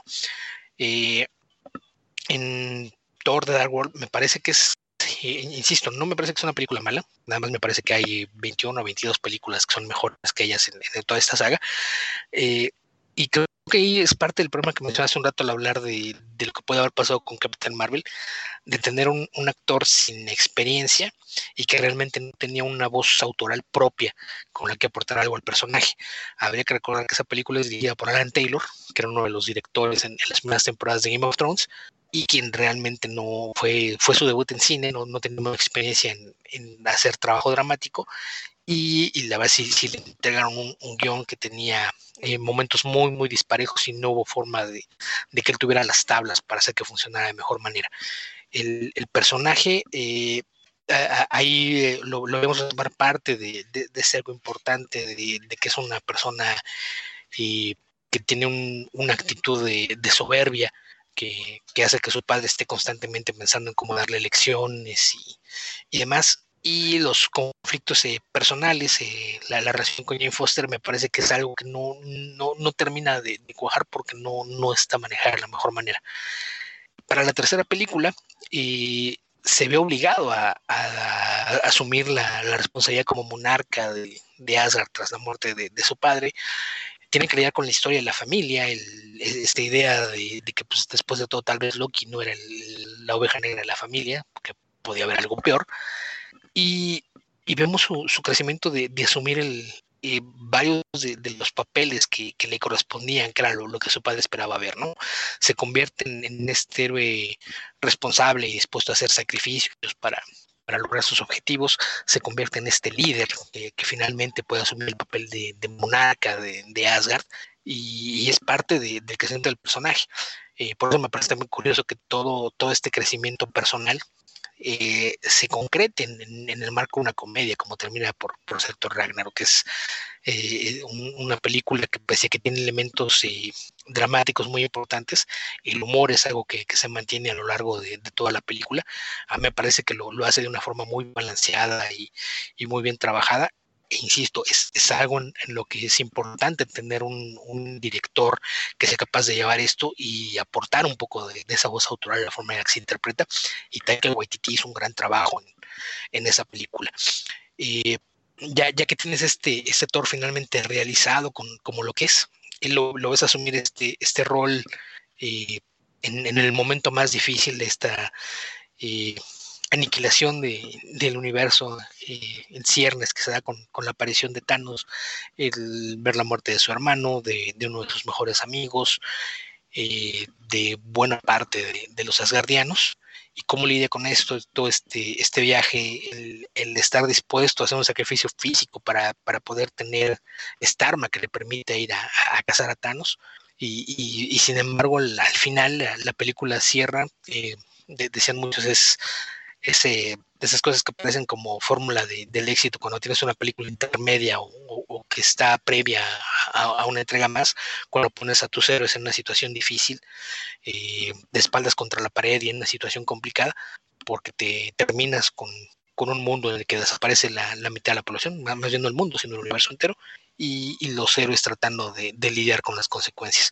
Y en esta película eh, está esta idea de, que empieza con esta depresión justamente por, por su fracaso de, no haber logrado tener a Thanos pese a que tuvo la oportunidad y tiene este, este arco de, pues, de redención, por llamarlo de, de alguna manera, el, darse cuenta de que sigue siendo digno de, usar el martillo y de ser un héroe. Eh, eh, está este, esta secuencia donde acompañado de Iron Man y todos son los primeros que llegan a, enfrentar a Thanos, ellos tres.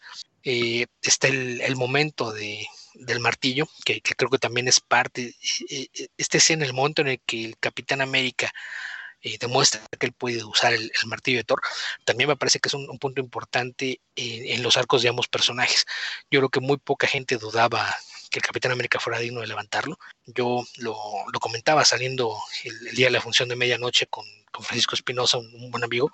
Los dos somos de la idea de que desde el día de la fiesta en el cuartel que están tratando de levantar el martillo, él podía haberlo levantado es, un, momento de duda de, ah, no se supone que debía moverlo, pero ese momento en el que mueve el martillo, y creo que era, una, una seña de, que en realidad sí podía hacerlo, pero es ese momento de, duda, incluso no, no sé si era que él decide no, no levantarlo o que el momento de duda es lo que impide que, lo haga.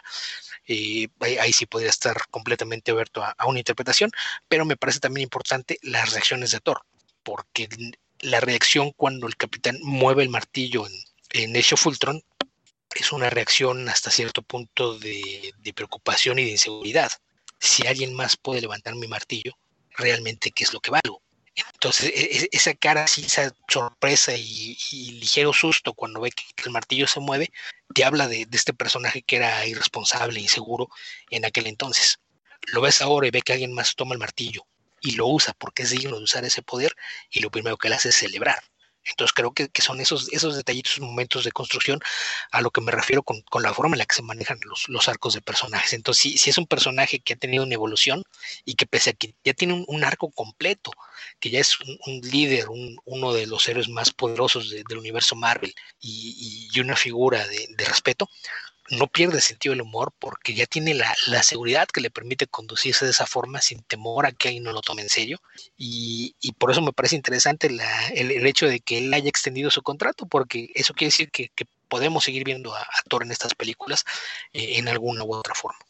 Sí, creo que una parte que se me olvidó de mi extenso discurso sobre Thor fue eh, la idea de que el personaje, a pesar de, pasar por una depresión y haber perdido la forma y todo eso, eh, logra sobreponerse. Es un personaje, no es un personaje que se queda sufriendo, que eso también es legítimo, digámoslo, pero es un, personaje que logra eh, sobreponerse a ese sufrimiento y, volver a enfrentar ese gran temor, o sea, no ese gran temor, ese gran enemigo que le quitó todo, que, que es Thanos.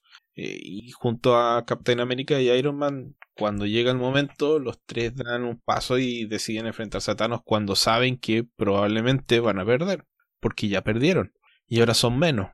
Entonces, eh, eso no, lo, no los hace eh, dar un paso al costado, sino que lo confrontan. Y, es ahí donde insisto en mi postura de que no hay una burla hacia la obesidad y la depresión, porque hubiese sido muy fácil, como mencionaba, que que cuando se, sobrepone y demuestra que sigue siendo alguien valioso, déjase de estar gordo. Y no lo hicieron. Sí. ¿Qué te parece si pasamos a Black Widow, que es un personaje del que me gustaría hablar un poquito más?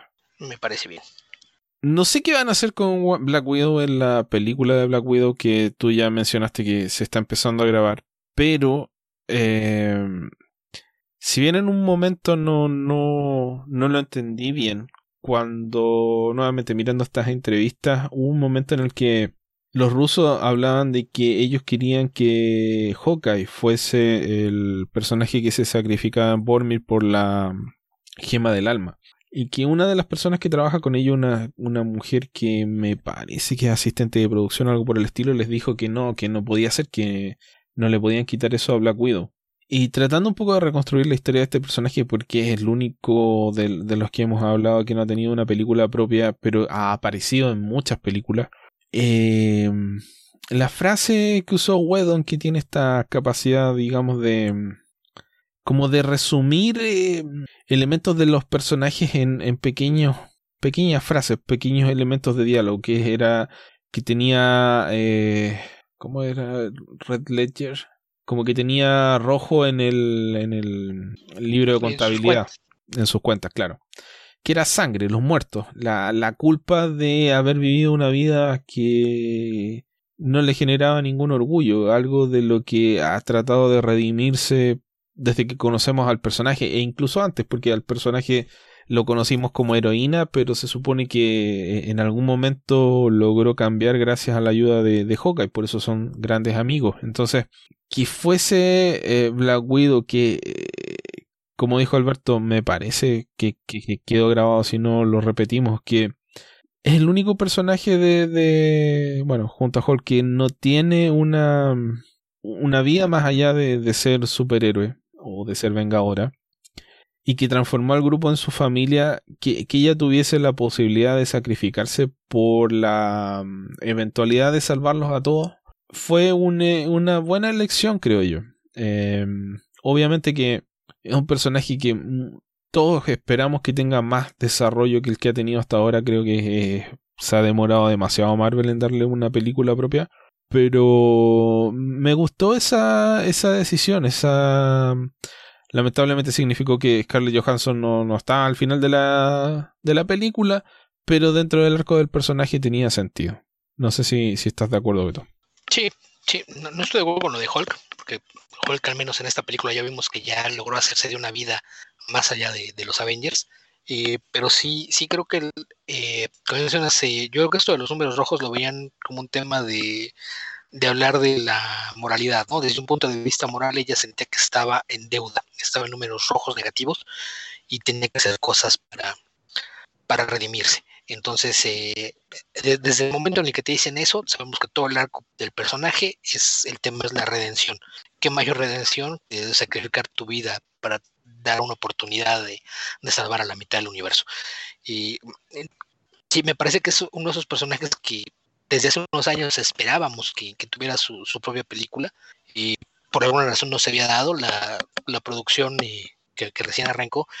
Eh, se habla de que es una precuela. Había quien decía que iba a ser antes de, Avengers, antes de, Iron Man 2 incluso, pero por ahí me parece que fue Sebastian Stan el que hizo una declaración diciendo que no, que es eh, ya dentro del, curso de, del universo cinematográfico desde donde lo conocemos y, me parece que incluso habló de, de, que era en algún momento entre Civil War y Infinity War, me parece que fue el, punto que él marcó, probablemente en, el periodo en el que ella junto con el Capitán América y otros héroes eran fugitivos.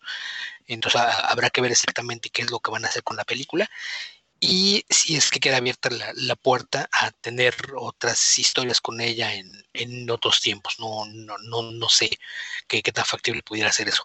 Pero sí me, parece que es un personaje que que lamentablemente no, nunca tuvo el, enfoque y que le dieron un, peso mayor a, su personaje dentro de, la saga en general.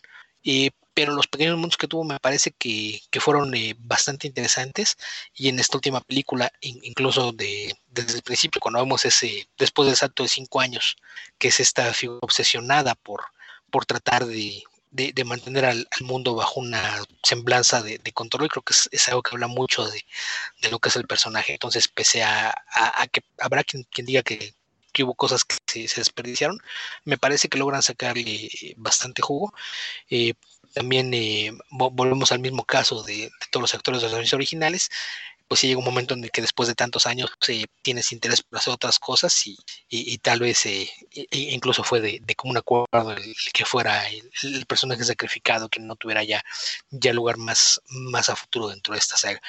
Pero sí, sí creo que también en el caso de Scarlett Johansson es, es una actriz eh, con un rango actoral bastante sobresaliente.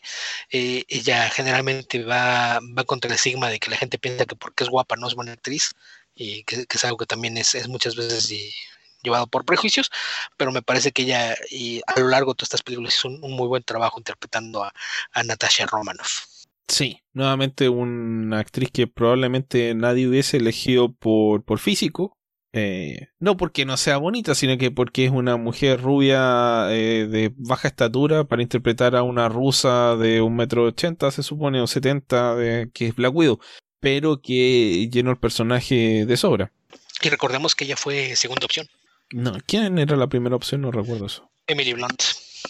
Ok, ella también era una gran opción. Que, que, de hecho eh, Emily Blunt iba a ser y fue un conflicto de, fechas. Y Emily Blunt, de, esas cosas que tal vez a la larga alguien puede decir, eh, una, una, mala decisión histórica, prefirió hacer eh, Gulliver's Travels con Jack Black que hacer Iron Man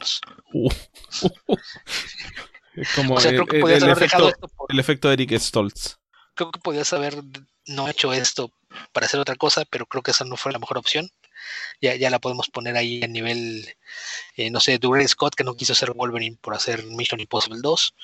Eh, James Purefoy, que no quiso ser eh, B en B for Vendetta, porque no le iban a ver la cara. este, y en fin, varios ahí.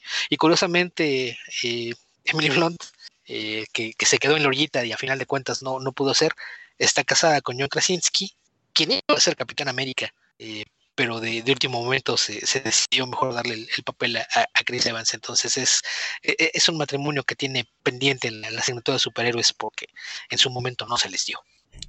Van a terminar, van a terminar, no, van a terminar haciendo, no sé. Fantastic Four. Es un matrimonio. Van a terminar trabajando, van a terminar trabajando para DC. No, ya aprendieron de sus malas decisiones. ya, ya, aprendieron de sus malas decisiones, no, no lo volverán a hacer. ¿Tú crees que aprendieron?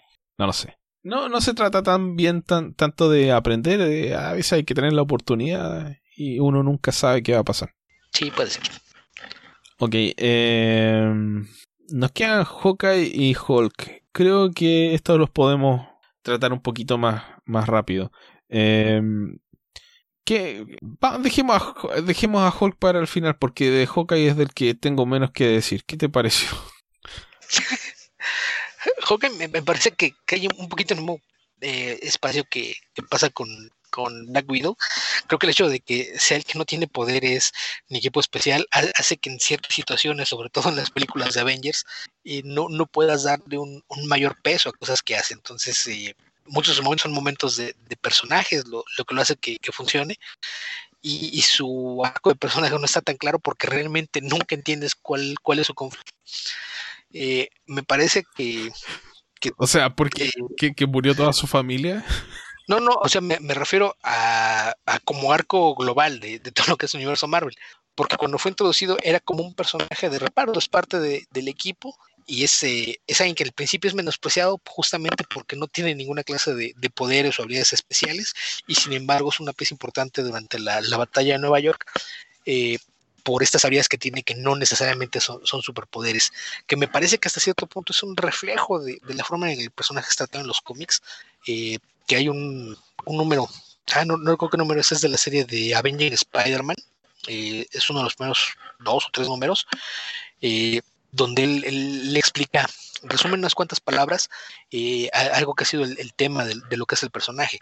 Es alguien que tiene un, cierto complejo de inferioridad y ese es el, motor que lo lleva a, tratar de ser el mejor, porque es alguien que no tiene poderes, es alguien que no se puede permitir fallar un tiro, porque en el momento que falla un tiro, deja de tener importancia. Lo que lo hace especial al estar rodeado de, dioses y, gigantes es el, que es alguien que sabes que cuando lo necesites no va a fallar el tiro. Entonces creo que, un poquito juegan con, esa idea de, la inseguridad que, tiene, pero no, no, no, lo convierten en un tema para el personaje. Entonces me parece que es un elemento que está presente, pero que nunca se explora a fondo. Entonces probablemente es el, único personaje que no tiene un, arco que, que, definas. De Black Widow decíamos, aparece poco, pero sí te marcan que, todo su, su, viaje como personaje es una historia de redención. En el caso de Clint no tenemos algo que, nos pueda marcar de, una forma más clara. El conflicto de su familia pues, es algo que se da entre Infinity War y Endgame, solamente entre esas dos películas.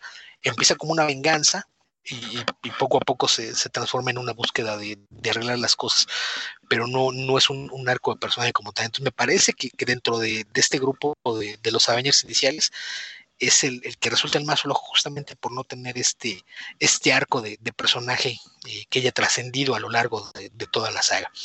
Eh, más allá de eso, me parece que el trabajo de, de Jeremy Renner para darle vida a, Clint Barton es más que, sobresaliente. Eh, eh, insisto, el, hecho de, que no tenga habilidades superespeciales hace que el físico no, no resulte algo tan importante.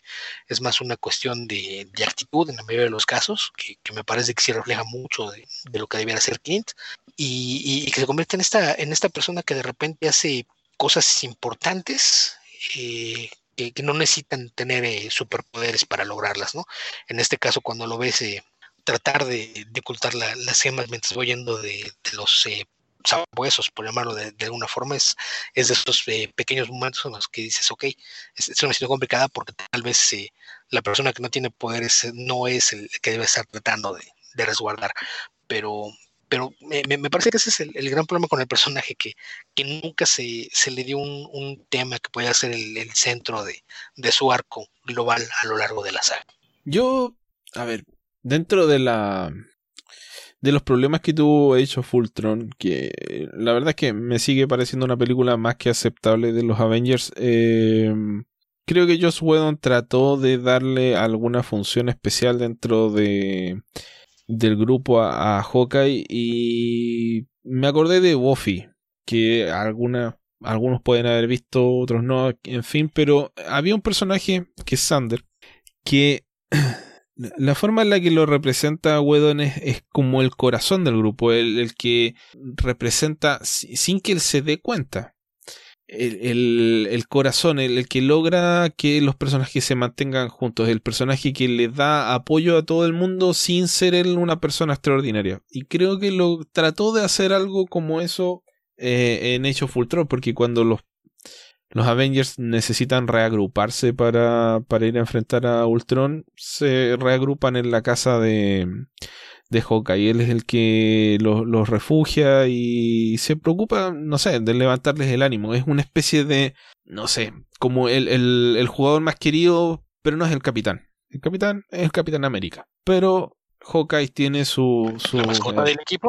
No, no sé si la mascota, no, es como el, el, el, jugador con el que todo el mundo se siente cómodo, con el que, con el que todos pueden hablar, o, no sé, en cualquier em, grupo de amigos va a haber una persona que, o no sé, puede que en muchos grupos de personas va a haber una persona que, que, guía, que, no sé, manda o que lo siguen o la siguen, y una persona con la que todo el mundo se siente cómodo, con la que todas las personas pueden hablar.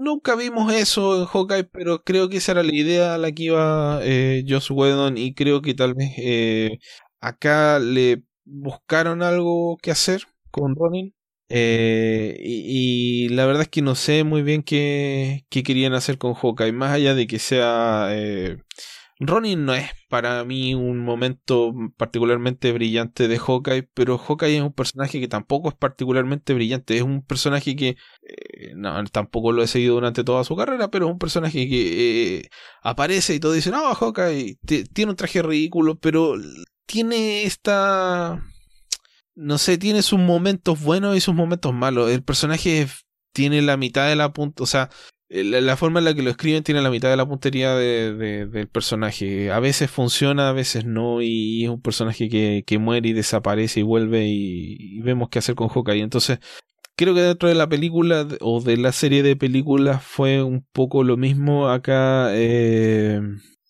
el único momento notable para mí de Hawkeye fue eh, el, el sacrificio junto a, Black Widow en Bormir y tener que vivir con la, la culpa de, que haya muerto su mejor amiga por salvarle la vida, eso, y que después de todo lo que hizo él, que fue dedicarse a asesinar a todo el mundo que, que se portaba mal porque ya no transformarse en el Punisher pero con flecha. No sé, no sé realmente qué querían hacer con el personaje, no sé por qué no estuvo en Infinity War y estuvo en esta, pero bueno, algo había que hacer con Hawkeye. Es todo lo que puedo decir al respecto. Sí, yo dije un poquito de que el personaje no, no tenga muchos interesantes en cómics, tiene muchos momentos muy, muy interesantes, pero pues sí, sí me parece que, fue alguien al, que no, nunca le hallaron un, papel de, mayor peso en las películas. También habrá que recordar que es uno de los personajes que va a aparecer en series de televisión para Disney Plus. Eh, anunciaron una serie de, de Hawkeye que básicamente servirá para despedir al personaje, porque la, la, idea con la que están viniendo esta serie es que vamos a ver a Clint Martin entrenando a Kate Bishop. o sea, es el paso de esta feta de Hawkeye. Ok, suena, suena bien. Si adaptan el cómic de Fracture no tendría por qué salir mal. Sí, no necesariamente adaptarlo, pero creo que sí lo pueden tomar como, como base. Como elemento inspirador. Sí. Ok, y vamos con Hulk, el último.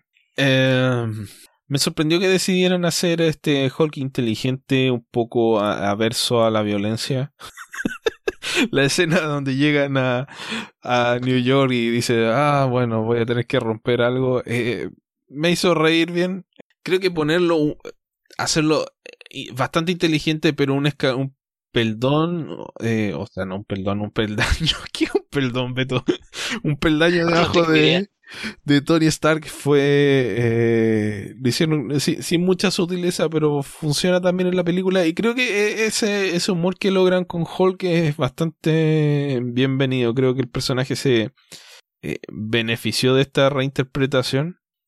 Y, y fue extraño escuchar a Rufalo y no verlo en toda la película. Sí, yo, creo que es parte de, igual, lo mismo, los, los arcos de, evolución de los personajes, ¿no? En la primera tienes un científico cuyo mayor conflicto es no poder controlar al monstruo que vive dentro de él. Y al final de la primera película descubres que puede hasta cierto punto mantenerlo a raya la, famosa frase de ese es mi secreto, siempre estoy enojado. Creo que e, eso te marcaba muy, muy bien lo, que era el conflicto, alguien que tenía que, vivir en, control de sus emociones a, pesar de, que estuviera molesto, era algo que tenía que mantener interiorizado todo el tiempo. Eh, es, algo con lo que, juegan a lo largo de la historia. Recordemos que en, aquella ocasión Loki lo, manipula para, convertir en una fuerza de, destrucción y a lo largo de, las distintas películas y se un poquito con, esta idea de que es algo que está fuera de su control y después de, que lo, lo vamos a aparecer y aparece en el mundo de, del Game Master y se encuentra con, Thor, nos sentamos que hace mucho que no, no se convierte en Banner. Entonces eh, es algo que te marca el momento en el que perdió el control sobre este monstruo interior. Eh, y es algo que lo, espanta, ¿no? Esta idea de, de, no, no, no, poder eh, tener control de, su propia vida. esto se ve reflejado en, en la película anterior, Infinity War, cuando después de, de, la pelea entre Thanos y Hulk, Hulk se rehúsa a salir. Y, esto nos habla de este, este conflicto interior entre las dos partes del personaje y que sin, explicarnos cómo de, algún modo logró resolver en, este lapso de, cinco años entre, entre que, desaparece la, mitad del universo y, que encuentran la, posible solución. Eh, lo de la inteligencia me parece que es algo que, también venían manejando desde la primera entrega de Avengers, que el, genio más grande en, el equipo iba a ser Tony Stark. Entonces, pese a, ser muy inteligente, sí, se las arreglan para, para poner un poquito por, por debajo. Eh, en Age of Ultron igual, me parece que también la ocasión fue marcar un poquito que tienen eh, habilidades diferentes, ¿no? me parece que incluso van con mucho con la, clase de, ciencia en la que trabajan los dos. Eh, Banner es alguien que trabaja más bien con, ciencia teórica, cuestiones de, energía, radiación y demás. Entonces hay conceptos que, entiende, pero no, no sabe cómo llevarlos a la práctica, mientras que Tony es un constructor, es alguien que, sabe cómo hacer que una idea se convierta en algo aplicable de forma física. Sí, no necesariamente mecánico, pero sí, sí es alguien que logra, logra darle una forma física muchas de, estas ideas y conceptos. Entonces, eh, Banner lidia con mucho de, lo que implica eh, toda esta teoría de usar el, reino cuántico para viajar en el tiempo, pero quien al, final de cuentas sí logra el, mapa, lo que él llama el, GPS eh, cuántico, es, Tony.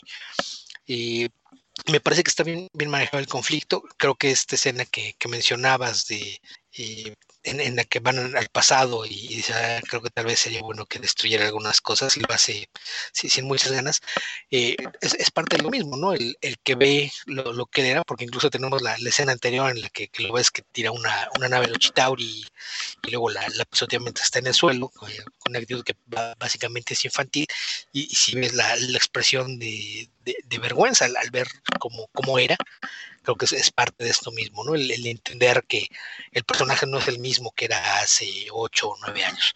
Eh, entonces me, parece que está bien manejado. Rufalo es, un actor eh, también bastante capaz que en, este caso, como la mayor parte del tiempo lo ves como Hulk, en esta película en particular nunca lo ves en, su identidad de civil. Eh, es, es, alguien que no, no tiene tantos problemas con, con el, el, retomar el papel. Eh, su estatus es eh, de los más extraños porque habría que recordar que unas semanas antes del estreno de la película los rusos lo despidieron públicamente, aunque parezca un chiste, nadie, nadie entiende exactamente eh, qué, qué, qué, qué, tienen que ver aquellos tweets de estás despedido, pero, pero es alguien que también te, te dejan la puerta abierta a, a que lo, lo, sigamos viendo de, de, alguna forma en, en futuras entregas, eh, con, con esta, esta ventaja para el actor de, de que básicamente se hace eh, captura de, su rostro para ver con expresiones faciales y luego su trabajo es mayormente de voz. Sí. Me gustó la idea de, también a propósito de, la culpa y esas cosas, que es un tema recurrente aquí, la, la decisión de quién va a tomar el, el guantelete en infinito. Y, el hecho de que lo haga, lo haga Hulk y veamos que es algo que de lo que no logra reponerse durante el resto de, la película. Eh, no sé. No sé si podemos seguir hablando de, de Endgame indefinidamente. Creo que es de esas películas que dan ganas de ver muchas veces. Por lo menos es mi caso. La he visto dos veces y me habría gustado verla en IMAX, pero no alcancé. Así que espero repetírmela por lo menos un, una vez más. Sí, yo, creo que es eh, de los que van a marcar. Ya mencionaba lo de la taquilla, que en este momento es la, la número dos, tanto en la taquilla estadounidense como en la global. Y de hecho es muy probable que en un par de semanas más eh, se convierta en la más taquillera en la historia en, en el mundo, finalmente acabando con, con el reinado de, de Avatar. Le, le, faltan, no sé, por ahí como unos 105 millones, algo así. Me, me, parece. Lleva acumulado 2.697 millones contra Avatar que recaudó 2.788. Le faltan menos de 100 millones de dólares. Y le queda por lo menos sí. un mes en cartelera. Sí, en un par de semanas de, debiera hacerlo. La de Estados Unidos sí muy difícil. Es apenas la segunda película que rebasa los 800 millones, pero si no mal recuerdo, eh, The Force Awakens son 960, algo así. Entonces sí, sí se antoja un poquito más complicado que pueda recaudar eh, 150, 160 millones más solo en los Estados Unidos. Eh, sí, sí. Pero nunca se sabe, o sea, algo que que se le olvida a la gente es que Avatar estuvo en cartelera seis meses, ocho meses, no recuerdo. Lo mismo pasó con Titanic. Son películas que la gente fue a ver muchas veces. Fíjate que con Titanic eh, ves una huella que dejó. Yo ahí debo admitir que jamás la he visto, no tengo intenciones de verla jamás. eh, he hecho todo lo posible por no verla. Ah, no, es un es algo, un objetivo que me puse, jamás pienso verla. Es, es una basta ver los años para darte cuenta que es un eh, melodrama típico de telenovela filmado en la escenografía más cara de todos los tiempos y, no me parece que James Cameron sea un director particularmente brillante para hacer películas que no dependan de los efectos especiales. Eh, entonces no, no, no, no tengo interés alguno en verla pero entiendo que sí tiene una, una huella en la cultura pop. A la fecha sigues viendo referencias a, la película, a frases de la película, a algunos momentos de ella con Avatar no. Avatar no dejó una sola huella. ¿Cómo es posible que una película que la gente vio tantas veces en el cine no haya dejado el, más mínimo impacto o, huella? No hay, ni siquiera hay memes, lo cual es, es, algo que, que, si lo piensas suena a, ridículo. ¿Cómo puedes tener un, un, lugar tan importante en la recaudación de taquilla y no haber dejado una huella en la cultura popular? Entonces eso me, me causa curiosidad porque no, no, sé qué va a pasar cuando empiezan a aparecer las, las secuelas. Eh, va, va, van a ser un, un fracaso porque la, la, gente realmente no, no le interesa la franquicia o va a revivir y, finalmente veremos si, si logra tener un, un impacto más allá de, de, la recaudación económica. Es, es, es, algo que no, siempre me llama la atención que no, no, no hay una, una huella cultural de esa película, pese a, a, a que la, la tequilla indica que debiera haber. Bueno, fue una fue una novedad tecnológica, fue el nuevo parque de diversiones, no fue una película que la gente quiso ir a ver porque le pareció eh, muy buena o porque la conmovió la historia o algo por el estilo, fue el tema de grabarse con cámaras 3D y exhibirse en 3D con una calidad de 3D que no se había visto no se había visto antes, punto, y que no se ha visto después y que no tenías que ir al cine y ponerte unos lentes de dos colores para ver el 13. Mm. creo que esa, esa sí, sí. es una película que a mi gusto, por lo menos de lo que recuerdo haberla visto, eh, era visualmente atractiva. Eligió, creó un escenario que era visualmente atractivo, que no tenía ningún sentido, con una historia que era muy eh, demasiado básica, pero que a efectos de lo que él quería conseguir, que era la tecnología por sobre la historia, lo hizo, lo hizo de forma sobresaliente en ese aspecto. Entonces, eso eh, fue como en la caja de Pandora. No hemos dejado de ver películas 3D desde Avatar y eso es gracias y exclusivamente producto de Avatar. Porque era una entrada al cine por, el, por la cual podían cobrar mucho más dinero que, que una común y corriente. Entonces, eh, esa, esa es la huella tal vez que quedó de Avatar. Pero... pero... a lo que me refiero, su huella es un impacto económico, no hay una huella cultural pero fue una experiencia visual y eso es lo que la catapultó a donde está. Eh, yo estoy de acuerdo en todo lo, todo lo que dijiste. Eh, no, no, no es una película, de hecho, no, no recuerdo muchos momentos de la película. Eh, fue como, no sé, pero el tema es que visualmente tenía por lo menos algunos momentos muy, muy atractivos y que comparado con lo que no existía antes, obviamente que llamaba la atención. No tienes mucho que recordar, es Pocahontas actuada por pitufos gigantes. no existen los pitufos gigantes, Feto. Claro que sí, aparecen en ese planeta. No los conocíamos. es, un, un oximorón, pero bueno. Así que eso, ¿no? Quizás a dónde llegue Avengers Endgame, creo que por lo menos de lo, de lo que se podía esperar de ella. Eh, las películas Marvel sí han dejado una huella en la, cultura pop. Eso, eso es indiscutible, creo yo. No, es, es que a lo que me refiero. Revisa los listados de las 10 películas más taquilleras. Todas dejan una huella. A todas la gente hace referencias, de todas vas a ver chistes, de todas vas a ver referencias en comedias, eh, hay parodias y hay muchos memes. De Avatar no. E, es algo que, siempre me ha llamado la atención. Pero pues, en fin. acabo de ver que Incredibles 2 tiene 608 millones y está en el lugar 10 de la taquilla de todos los tiempos y todavía no la veo. ¿En Estados Unidos? Sí. ¿No la has visto? No, todavía no la veo. Creo que la tengo, pero no la he visto. Es buena. Ok. Espero que, que Brad Beard haga, haga, haga otro gigante de hierro. No exactamente, sino que otra película así de, de buena. Otro Incredibles 1. Bueno, pues ya creo que con eso dijimos todo lo que puede ser de, de Avengers Endgame. Y un poco más. Eh, pues, pues, no, no, no, todo, no un poco más. Hablamos de eso y de otras cosas, que era lo que tal vez no habíamos planeado. pero, ya, una de nuestras habituales tangentes. ¿Qué esperas de, de lo que viene? De lo que viene de Marvel. Sí. No sé, creo que han hecho algo que no, no me canso de repetirlo, algo que nadie esperaba que lograran conseguir y, que no se había hecho nunca y que ahora a todos nos parece lo más normal del mundo, un universo cinematográfico compartido, eh, una quimera para Warner, pero una realidad para Marvel. Entonces, ¿qué me gustaría? Me gustaría eh, dar un paso adelante y un paso atrás con esto. Creo que... Eh, en términos de, las películas donde participan todos los personajes, va a haber que tomar un respiro. Porque tratar de superar Infinity War y, Endgame va a ser tan imposible. Probablemente no, no sea buena idea hacer otra película de los Avengers eh, luego.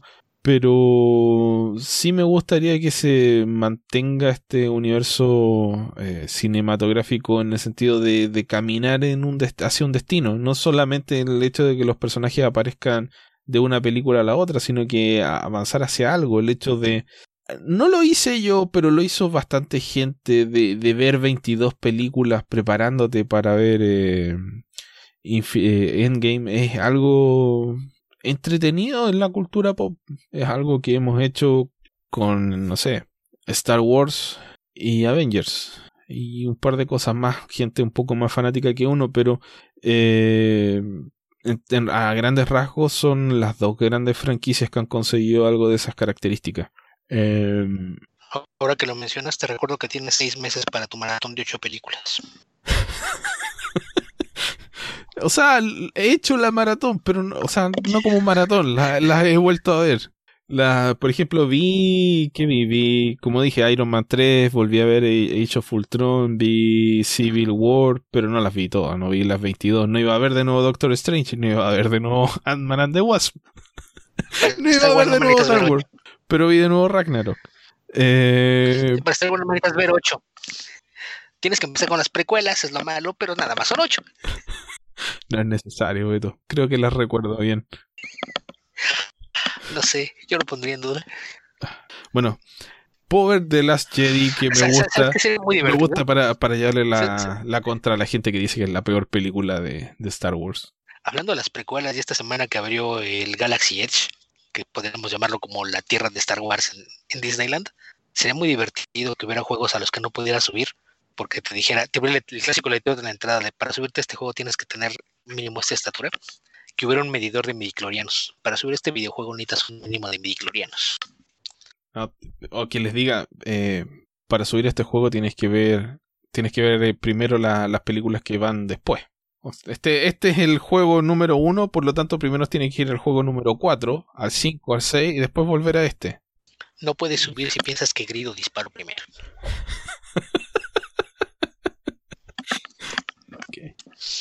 para que, que George Lucas se revuelque en su rancho. Básicamente.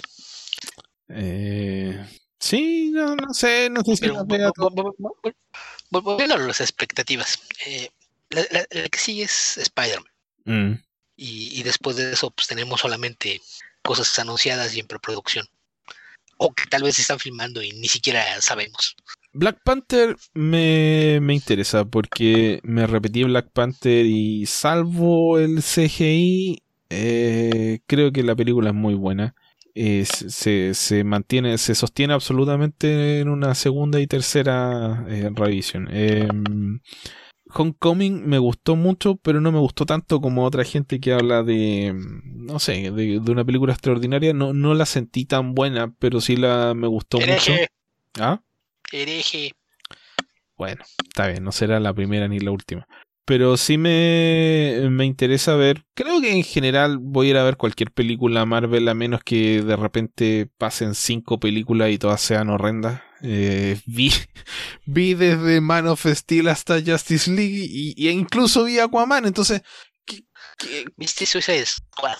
Vi Suicide Squad. No, pero Suicide Squad no la vi en el cine. No la vi en el cine.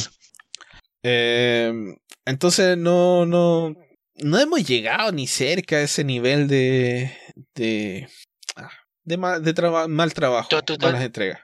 Tú no tienes fatiga de superhéroe, no tienes problema con ir a verles. No, de hecho es lo único que voy a ver. ok. Todavía no me aburro. Yo, estoy convencido de que yo estoy convencido de que no han anunciado muchos títulos por con el multiverso en Spider-Man. De, de, hecho, para Spider-Man tengo un par de, teorías de cosas que van a pasar.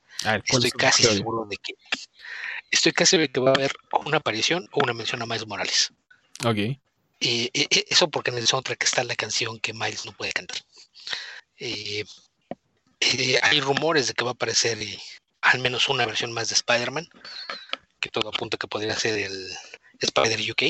Ok. Así es de que Andrew Garfield que probablemente es, que yo estaba pensando Andrew Garfield y, sin usar algún acento para disfrazar el natural, que sería muy divertido porque tendrías a los dos Spider-Man británicos en pantalla. Encuentro que eh, es tan injusto hablar de que Andrew Garfield fue el peor Spider-Man. Encuentro que, claro, las películas, eh, no sé, ni siquiera las encuentro tan malas, pero demasiado centradas en los padres, pero el tema es que eh, no me parece que Andrew Garfield haya sido un mal Spider-Man y, se ha popularizado esta idea de que fue el peor. No, yo creo que el, problema es, ni siquiera las, las películas así no son malas, la historia en cada una de ellas es buena. El problema es que todas están girando alrededor de, este arco de los padres que, que tenía que, cubrirlas las tres y es lo que termina por, por dañarlas, pero nivel microcosmos creo que las dos tienen muy buenos momentos y en particular me parece que las actuaciones de, todo el elenco principal, tanto villanos como Andrew Garfield, Emma Stone y algunos de, los secundarios principales, me parece que hacen un muy buen trabajo. Eh, la, lástima que hubo esta insistencia en tratar de, meter la, historia de los padres como el gran arco para toda la trilogía, que que ni siquiera se, se completó, pero sí me parece que es injusto decir que, que hizo un mal trabajo, porque incluso me parece que, que lo que él estaba haciendo era, era la clase de Spider-Man que había visualizado Ditko. Y, y, si eso no es algo que, que, valga la pena recordar, no, no, no sé qué, qué lo sea.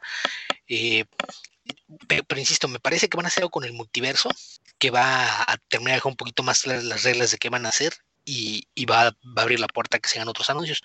Porque, insisto, fuera de eso, sabemos que va a haber Black Panther 2, pero no sabemos cuándo. Sabemos que va a haber Doctor Strange 2, pero no sabemos cuándo. Sabemos que va a haber Guardians of the Galaxy 3, muy probablemente para 2022 que ya nos deja ahí un, hueco bastante abierto.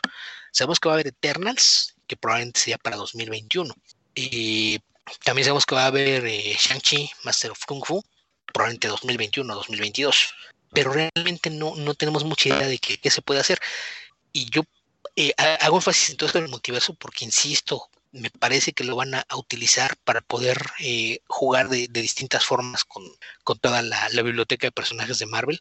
Elementos que aparentemente no, no, tendrían sentido, los pueden poner en universos de bolsillo y hacer que funcione, pueden seguir expandiendo el, el universo que tienen.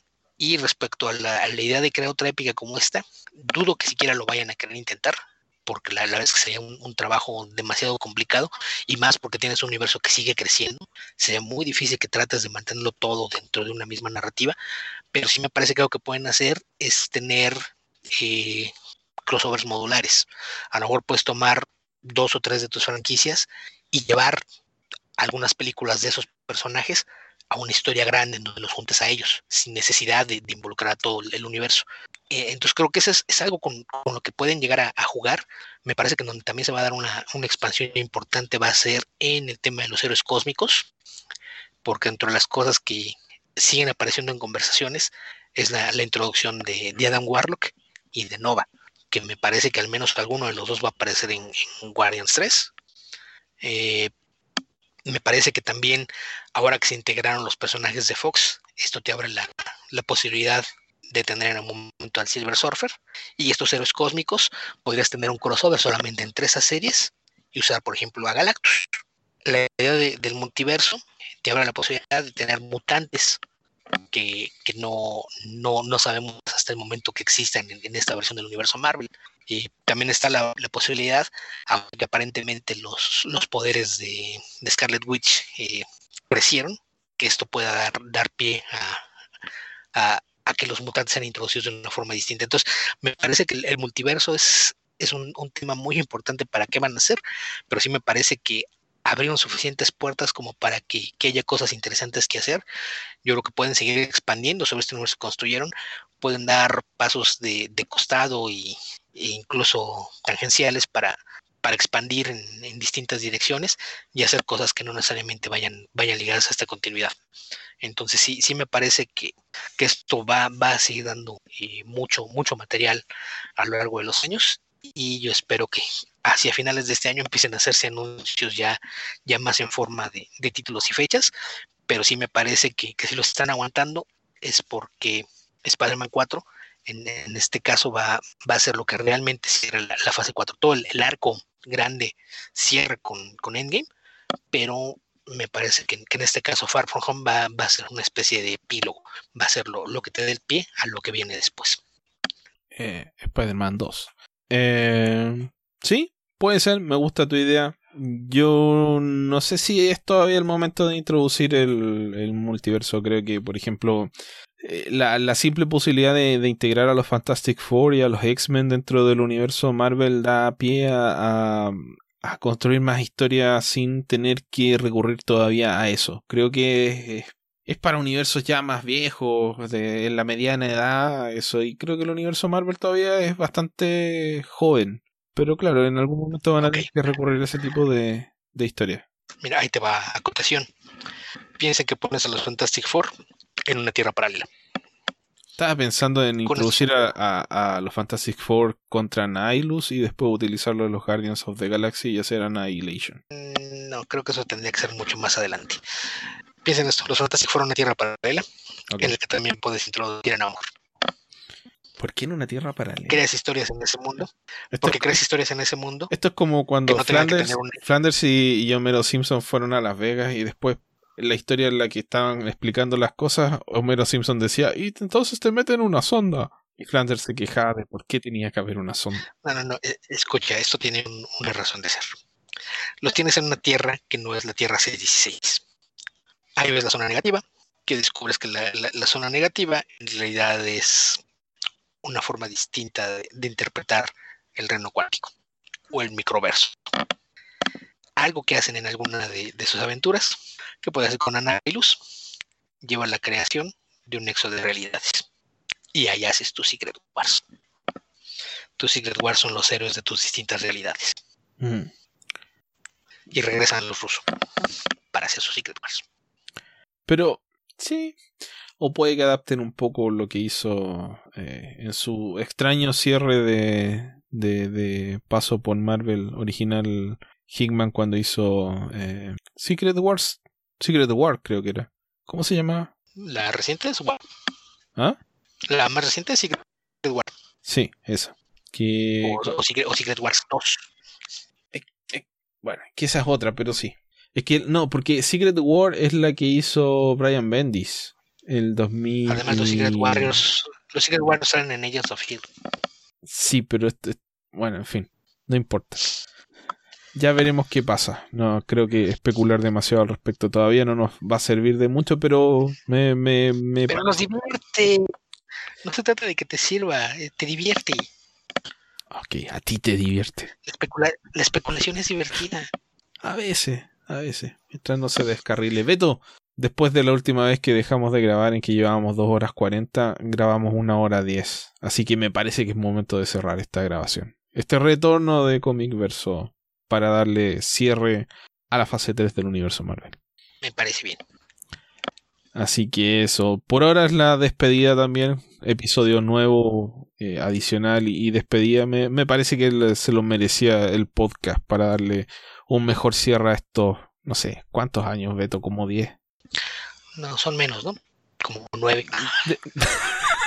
De, podcast son menos, pero de, de blog son más de 10, creo. Sí, de, sitio deben ser 12, si no me equivoco. Aunque ya hace tiempo que, que dejamos de escribir ahí. Así sí, mucho. Eso, muchas gracias por volver, aunque sea a cuenta gota, y esperamos que les haya gustado este episodio. Por ahí nos preguntaron si era la reconciliación, Beto. Ah, sí, alguien especuló que porque estábamos platicando en, Twitter. Creo que, es importante aclarar, nunca nos peleamos. Hubo problemas de comunicación y problemas personales de ambos lados que, que, llevaron a, a, que terminara todo de, de, forma intempestiva y no planeada. O sea, nos enojamos, pero no nos peleamos. Hubo un disgusto. creo que es que llegó no. Hubo un disgusto y, se combinó con circunstancias y personales de ambos lados, hasta cierto punto también. Eh, pero pues sí, era, eh, eh, creo que era, sobre todo era importante que, nos diéramos un poquito de espacio y tomáramos serio. Así es. Así que eso. Si sí, se pregunta ¿qué, qué va a pasar a futuro, les vamos a decir que esto está como el universo Marvel. no sabemos. No sabemos, pero, pero así es. Esperamos que les hayan gustado estas 5 horas de. Tal como prometimos, Bedo, hablamos de. hablamos de Endgame más tiempo del que dura la película. Alguna vez tenía que pasar que no dijeras que iba a ser breve y que de todos modos no lo fuera. sí, estamos, estamos madurando. Ok, habitantes del futuro. habitantes del futuro, donde sea que estén y en el momento que sea que estén escuchando este podcast aunque sea, aunque hayan viajado en el tiempo para hacerlo. Que tengan ustedes buenos días, buenas tardes o buenas noches. Cuídense. Hasta la, tal vez, quién sabe, próxima. Nos vemos.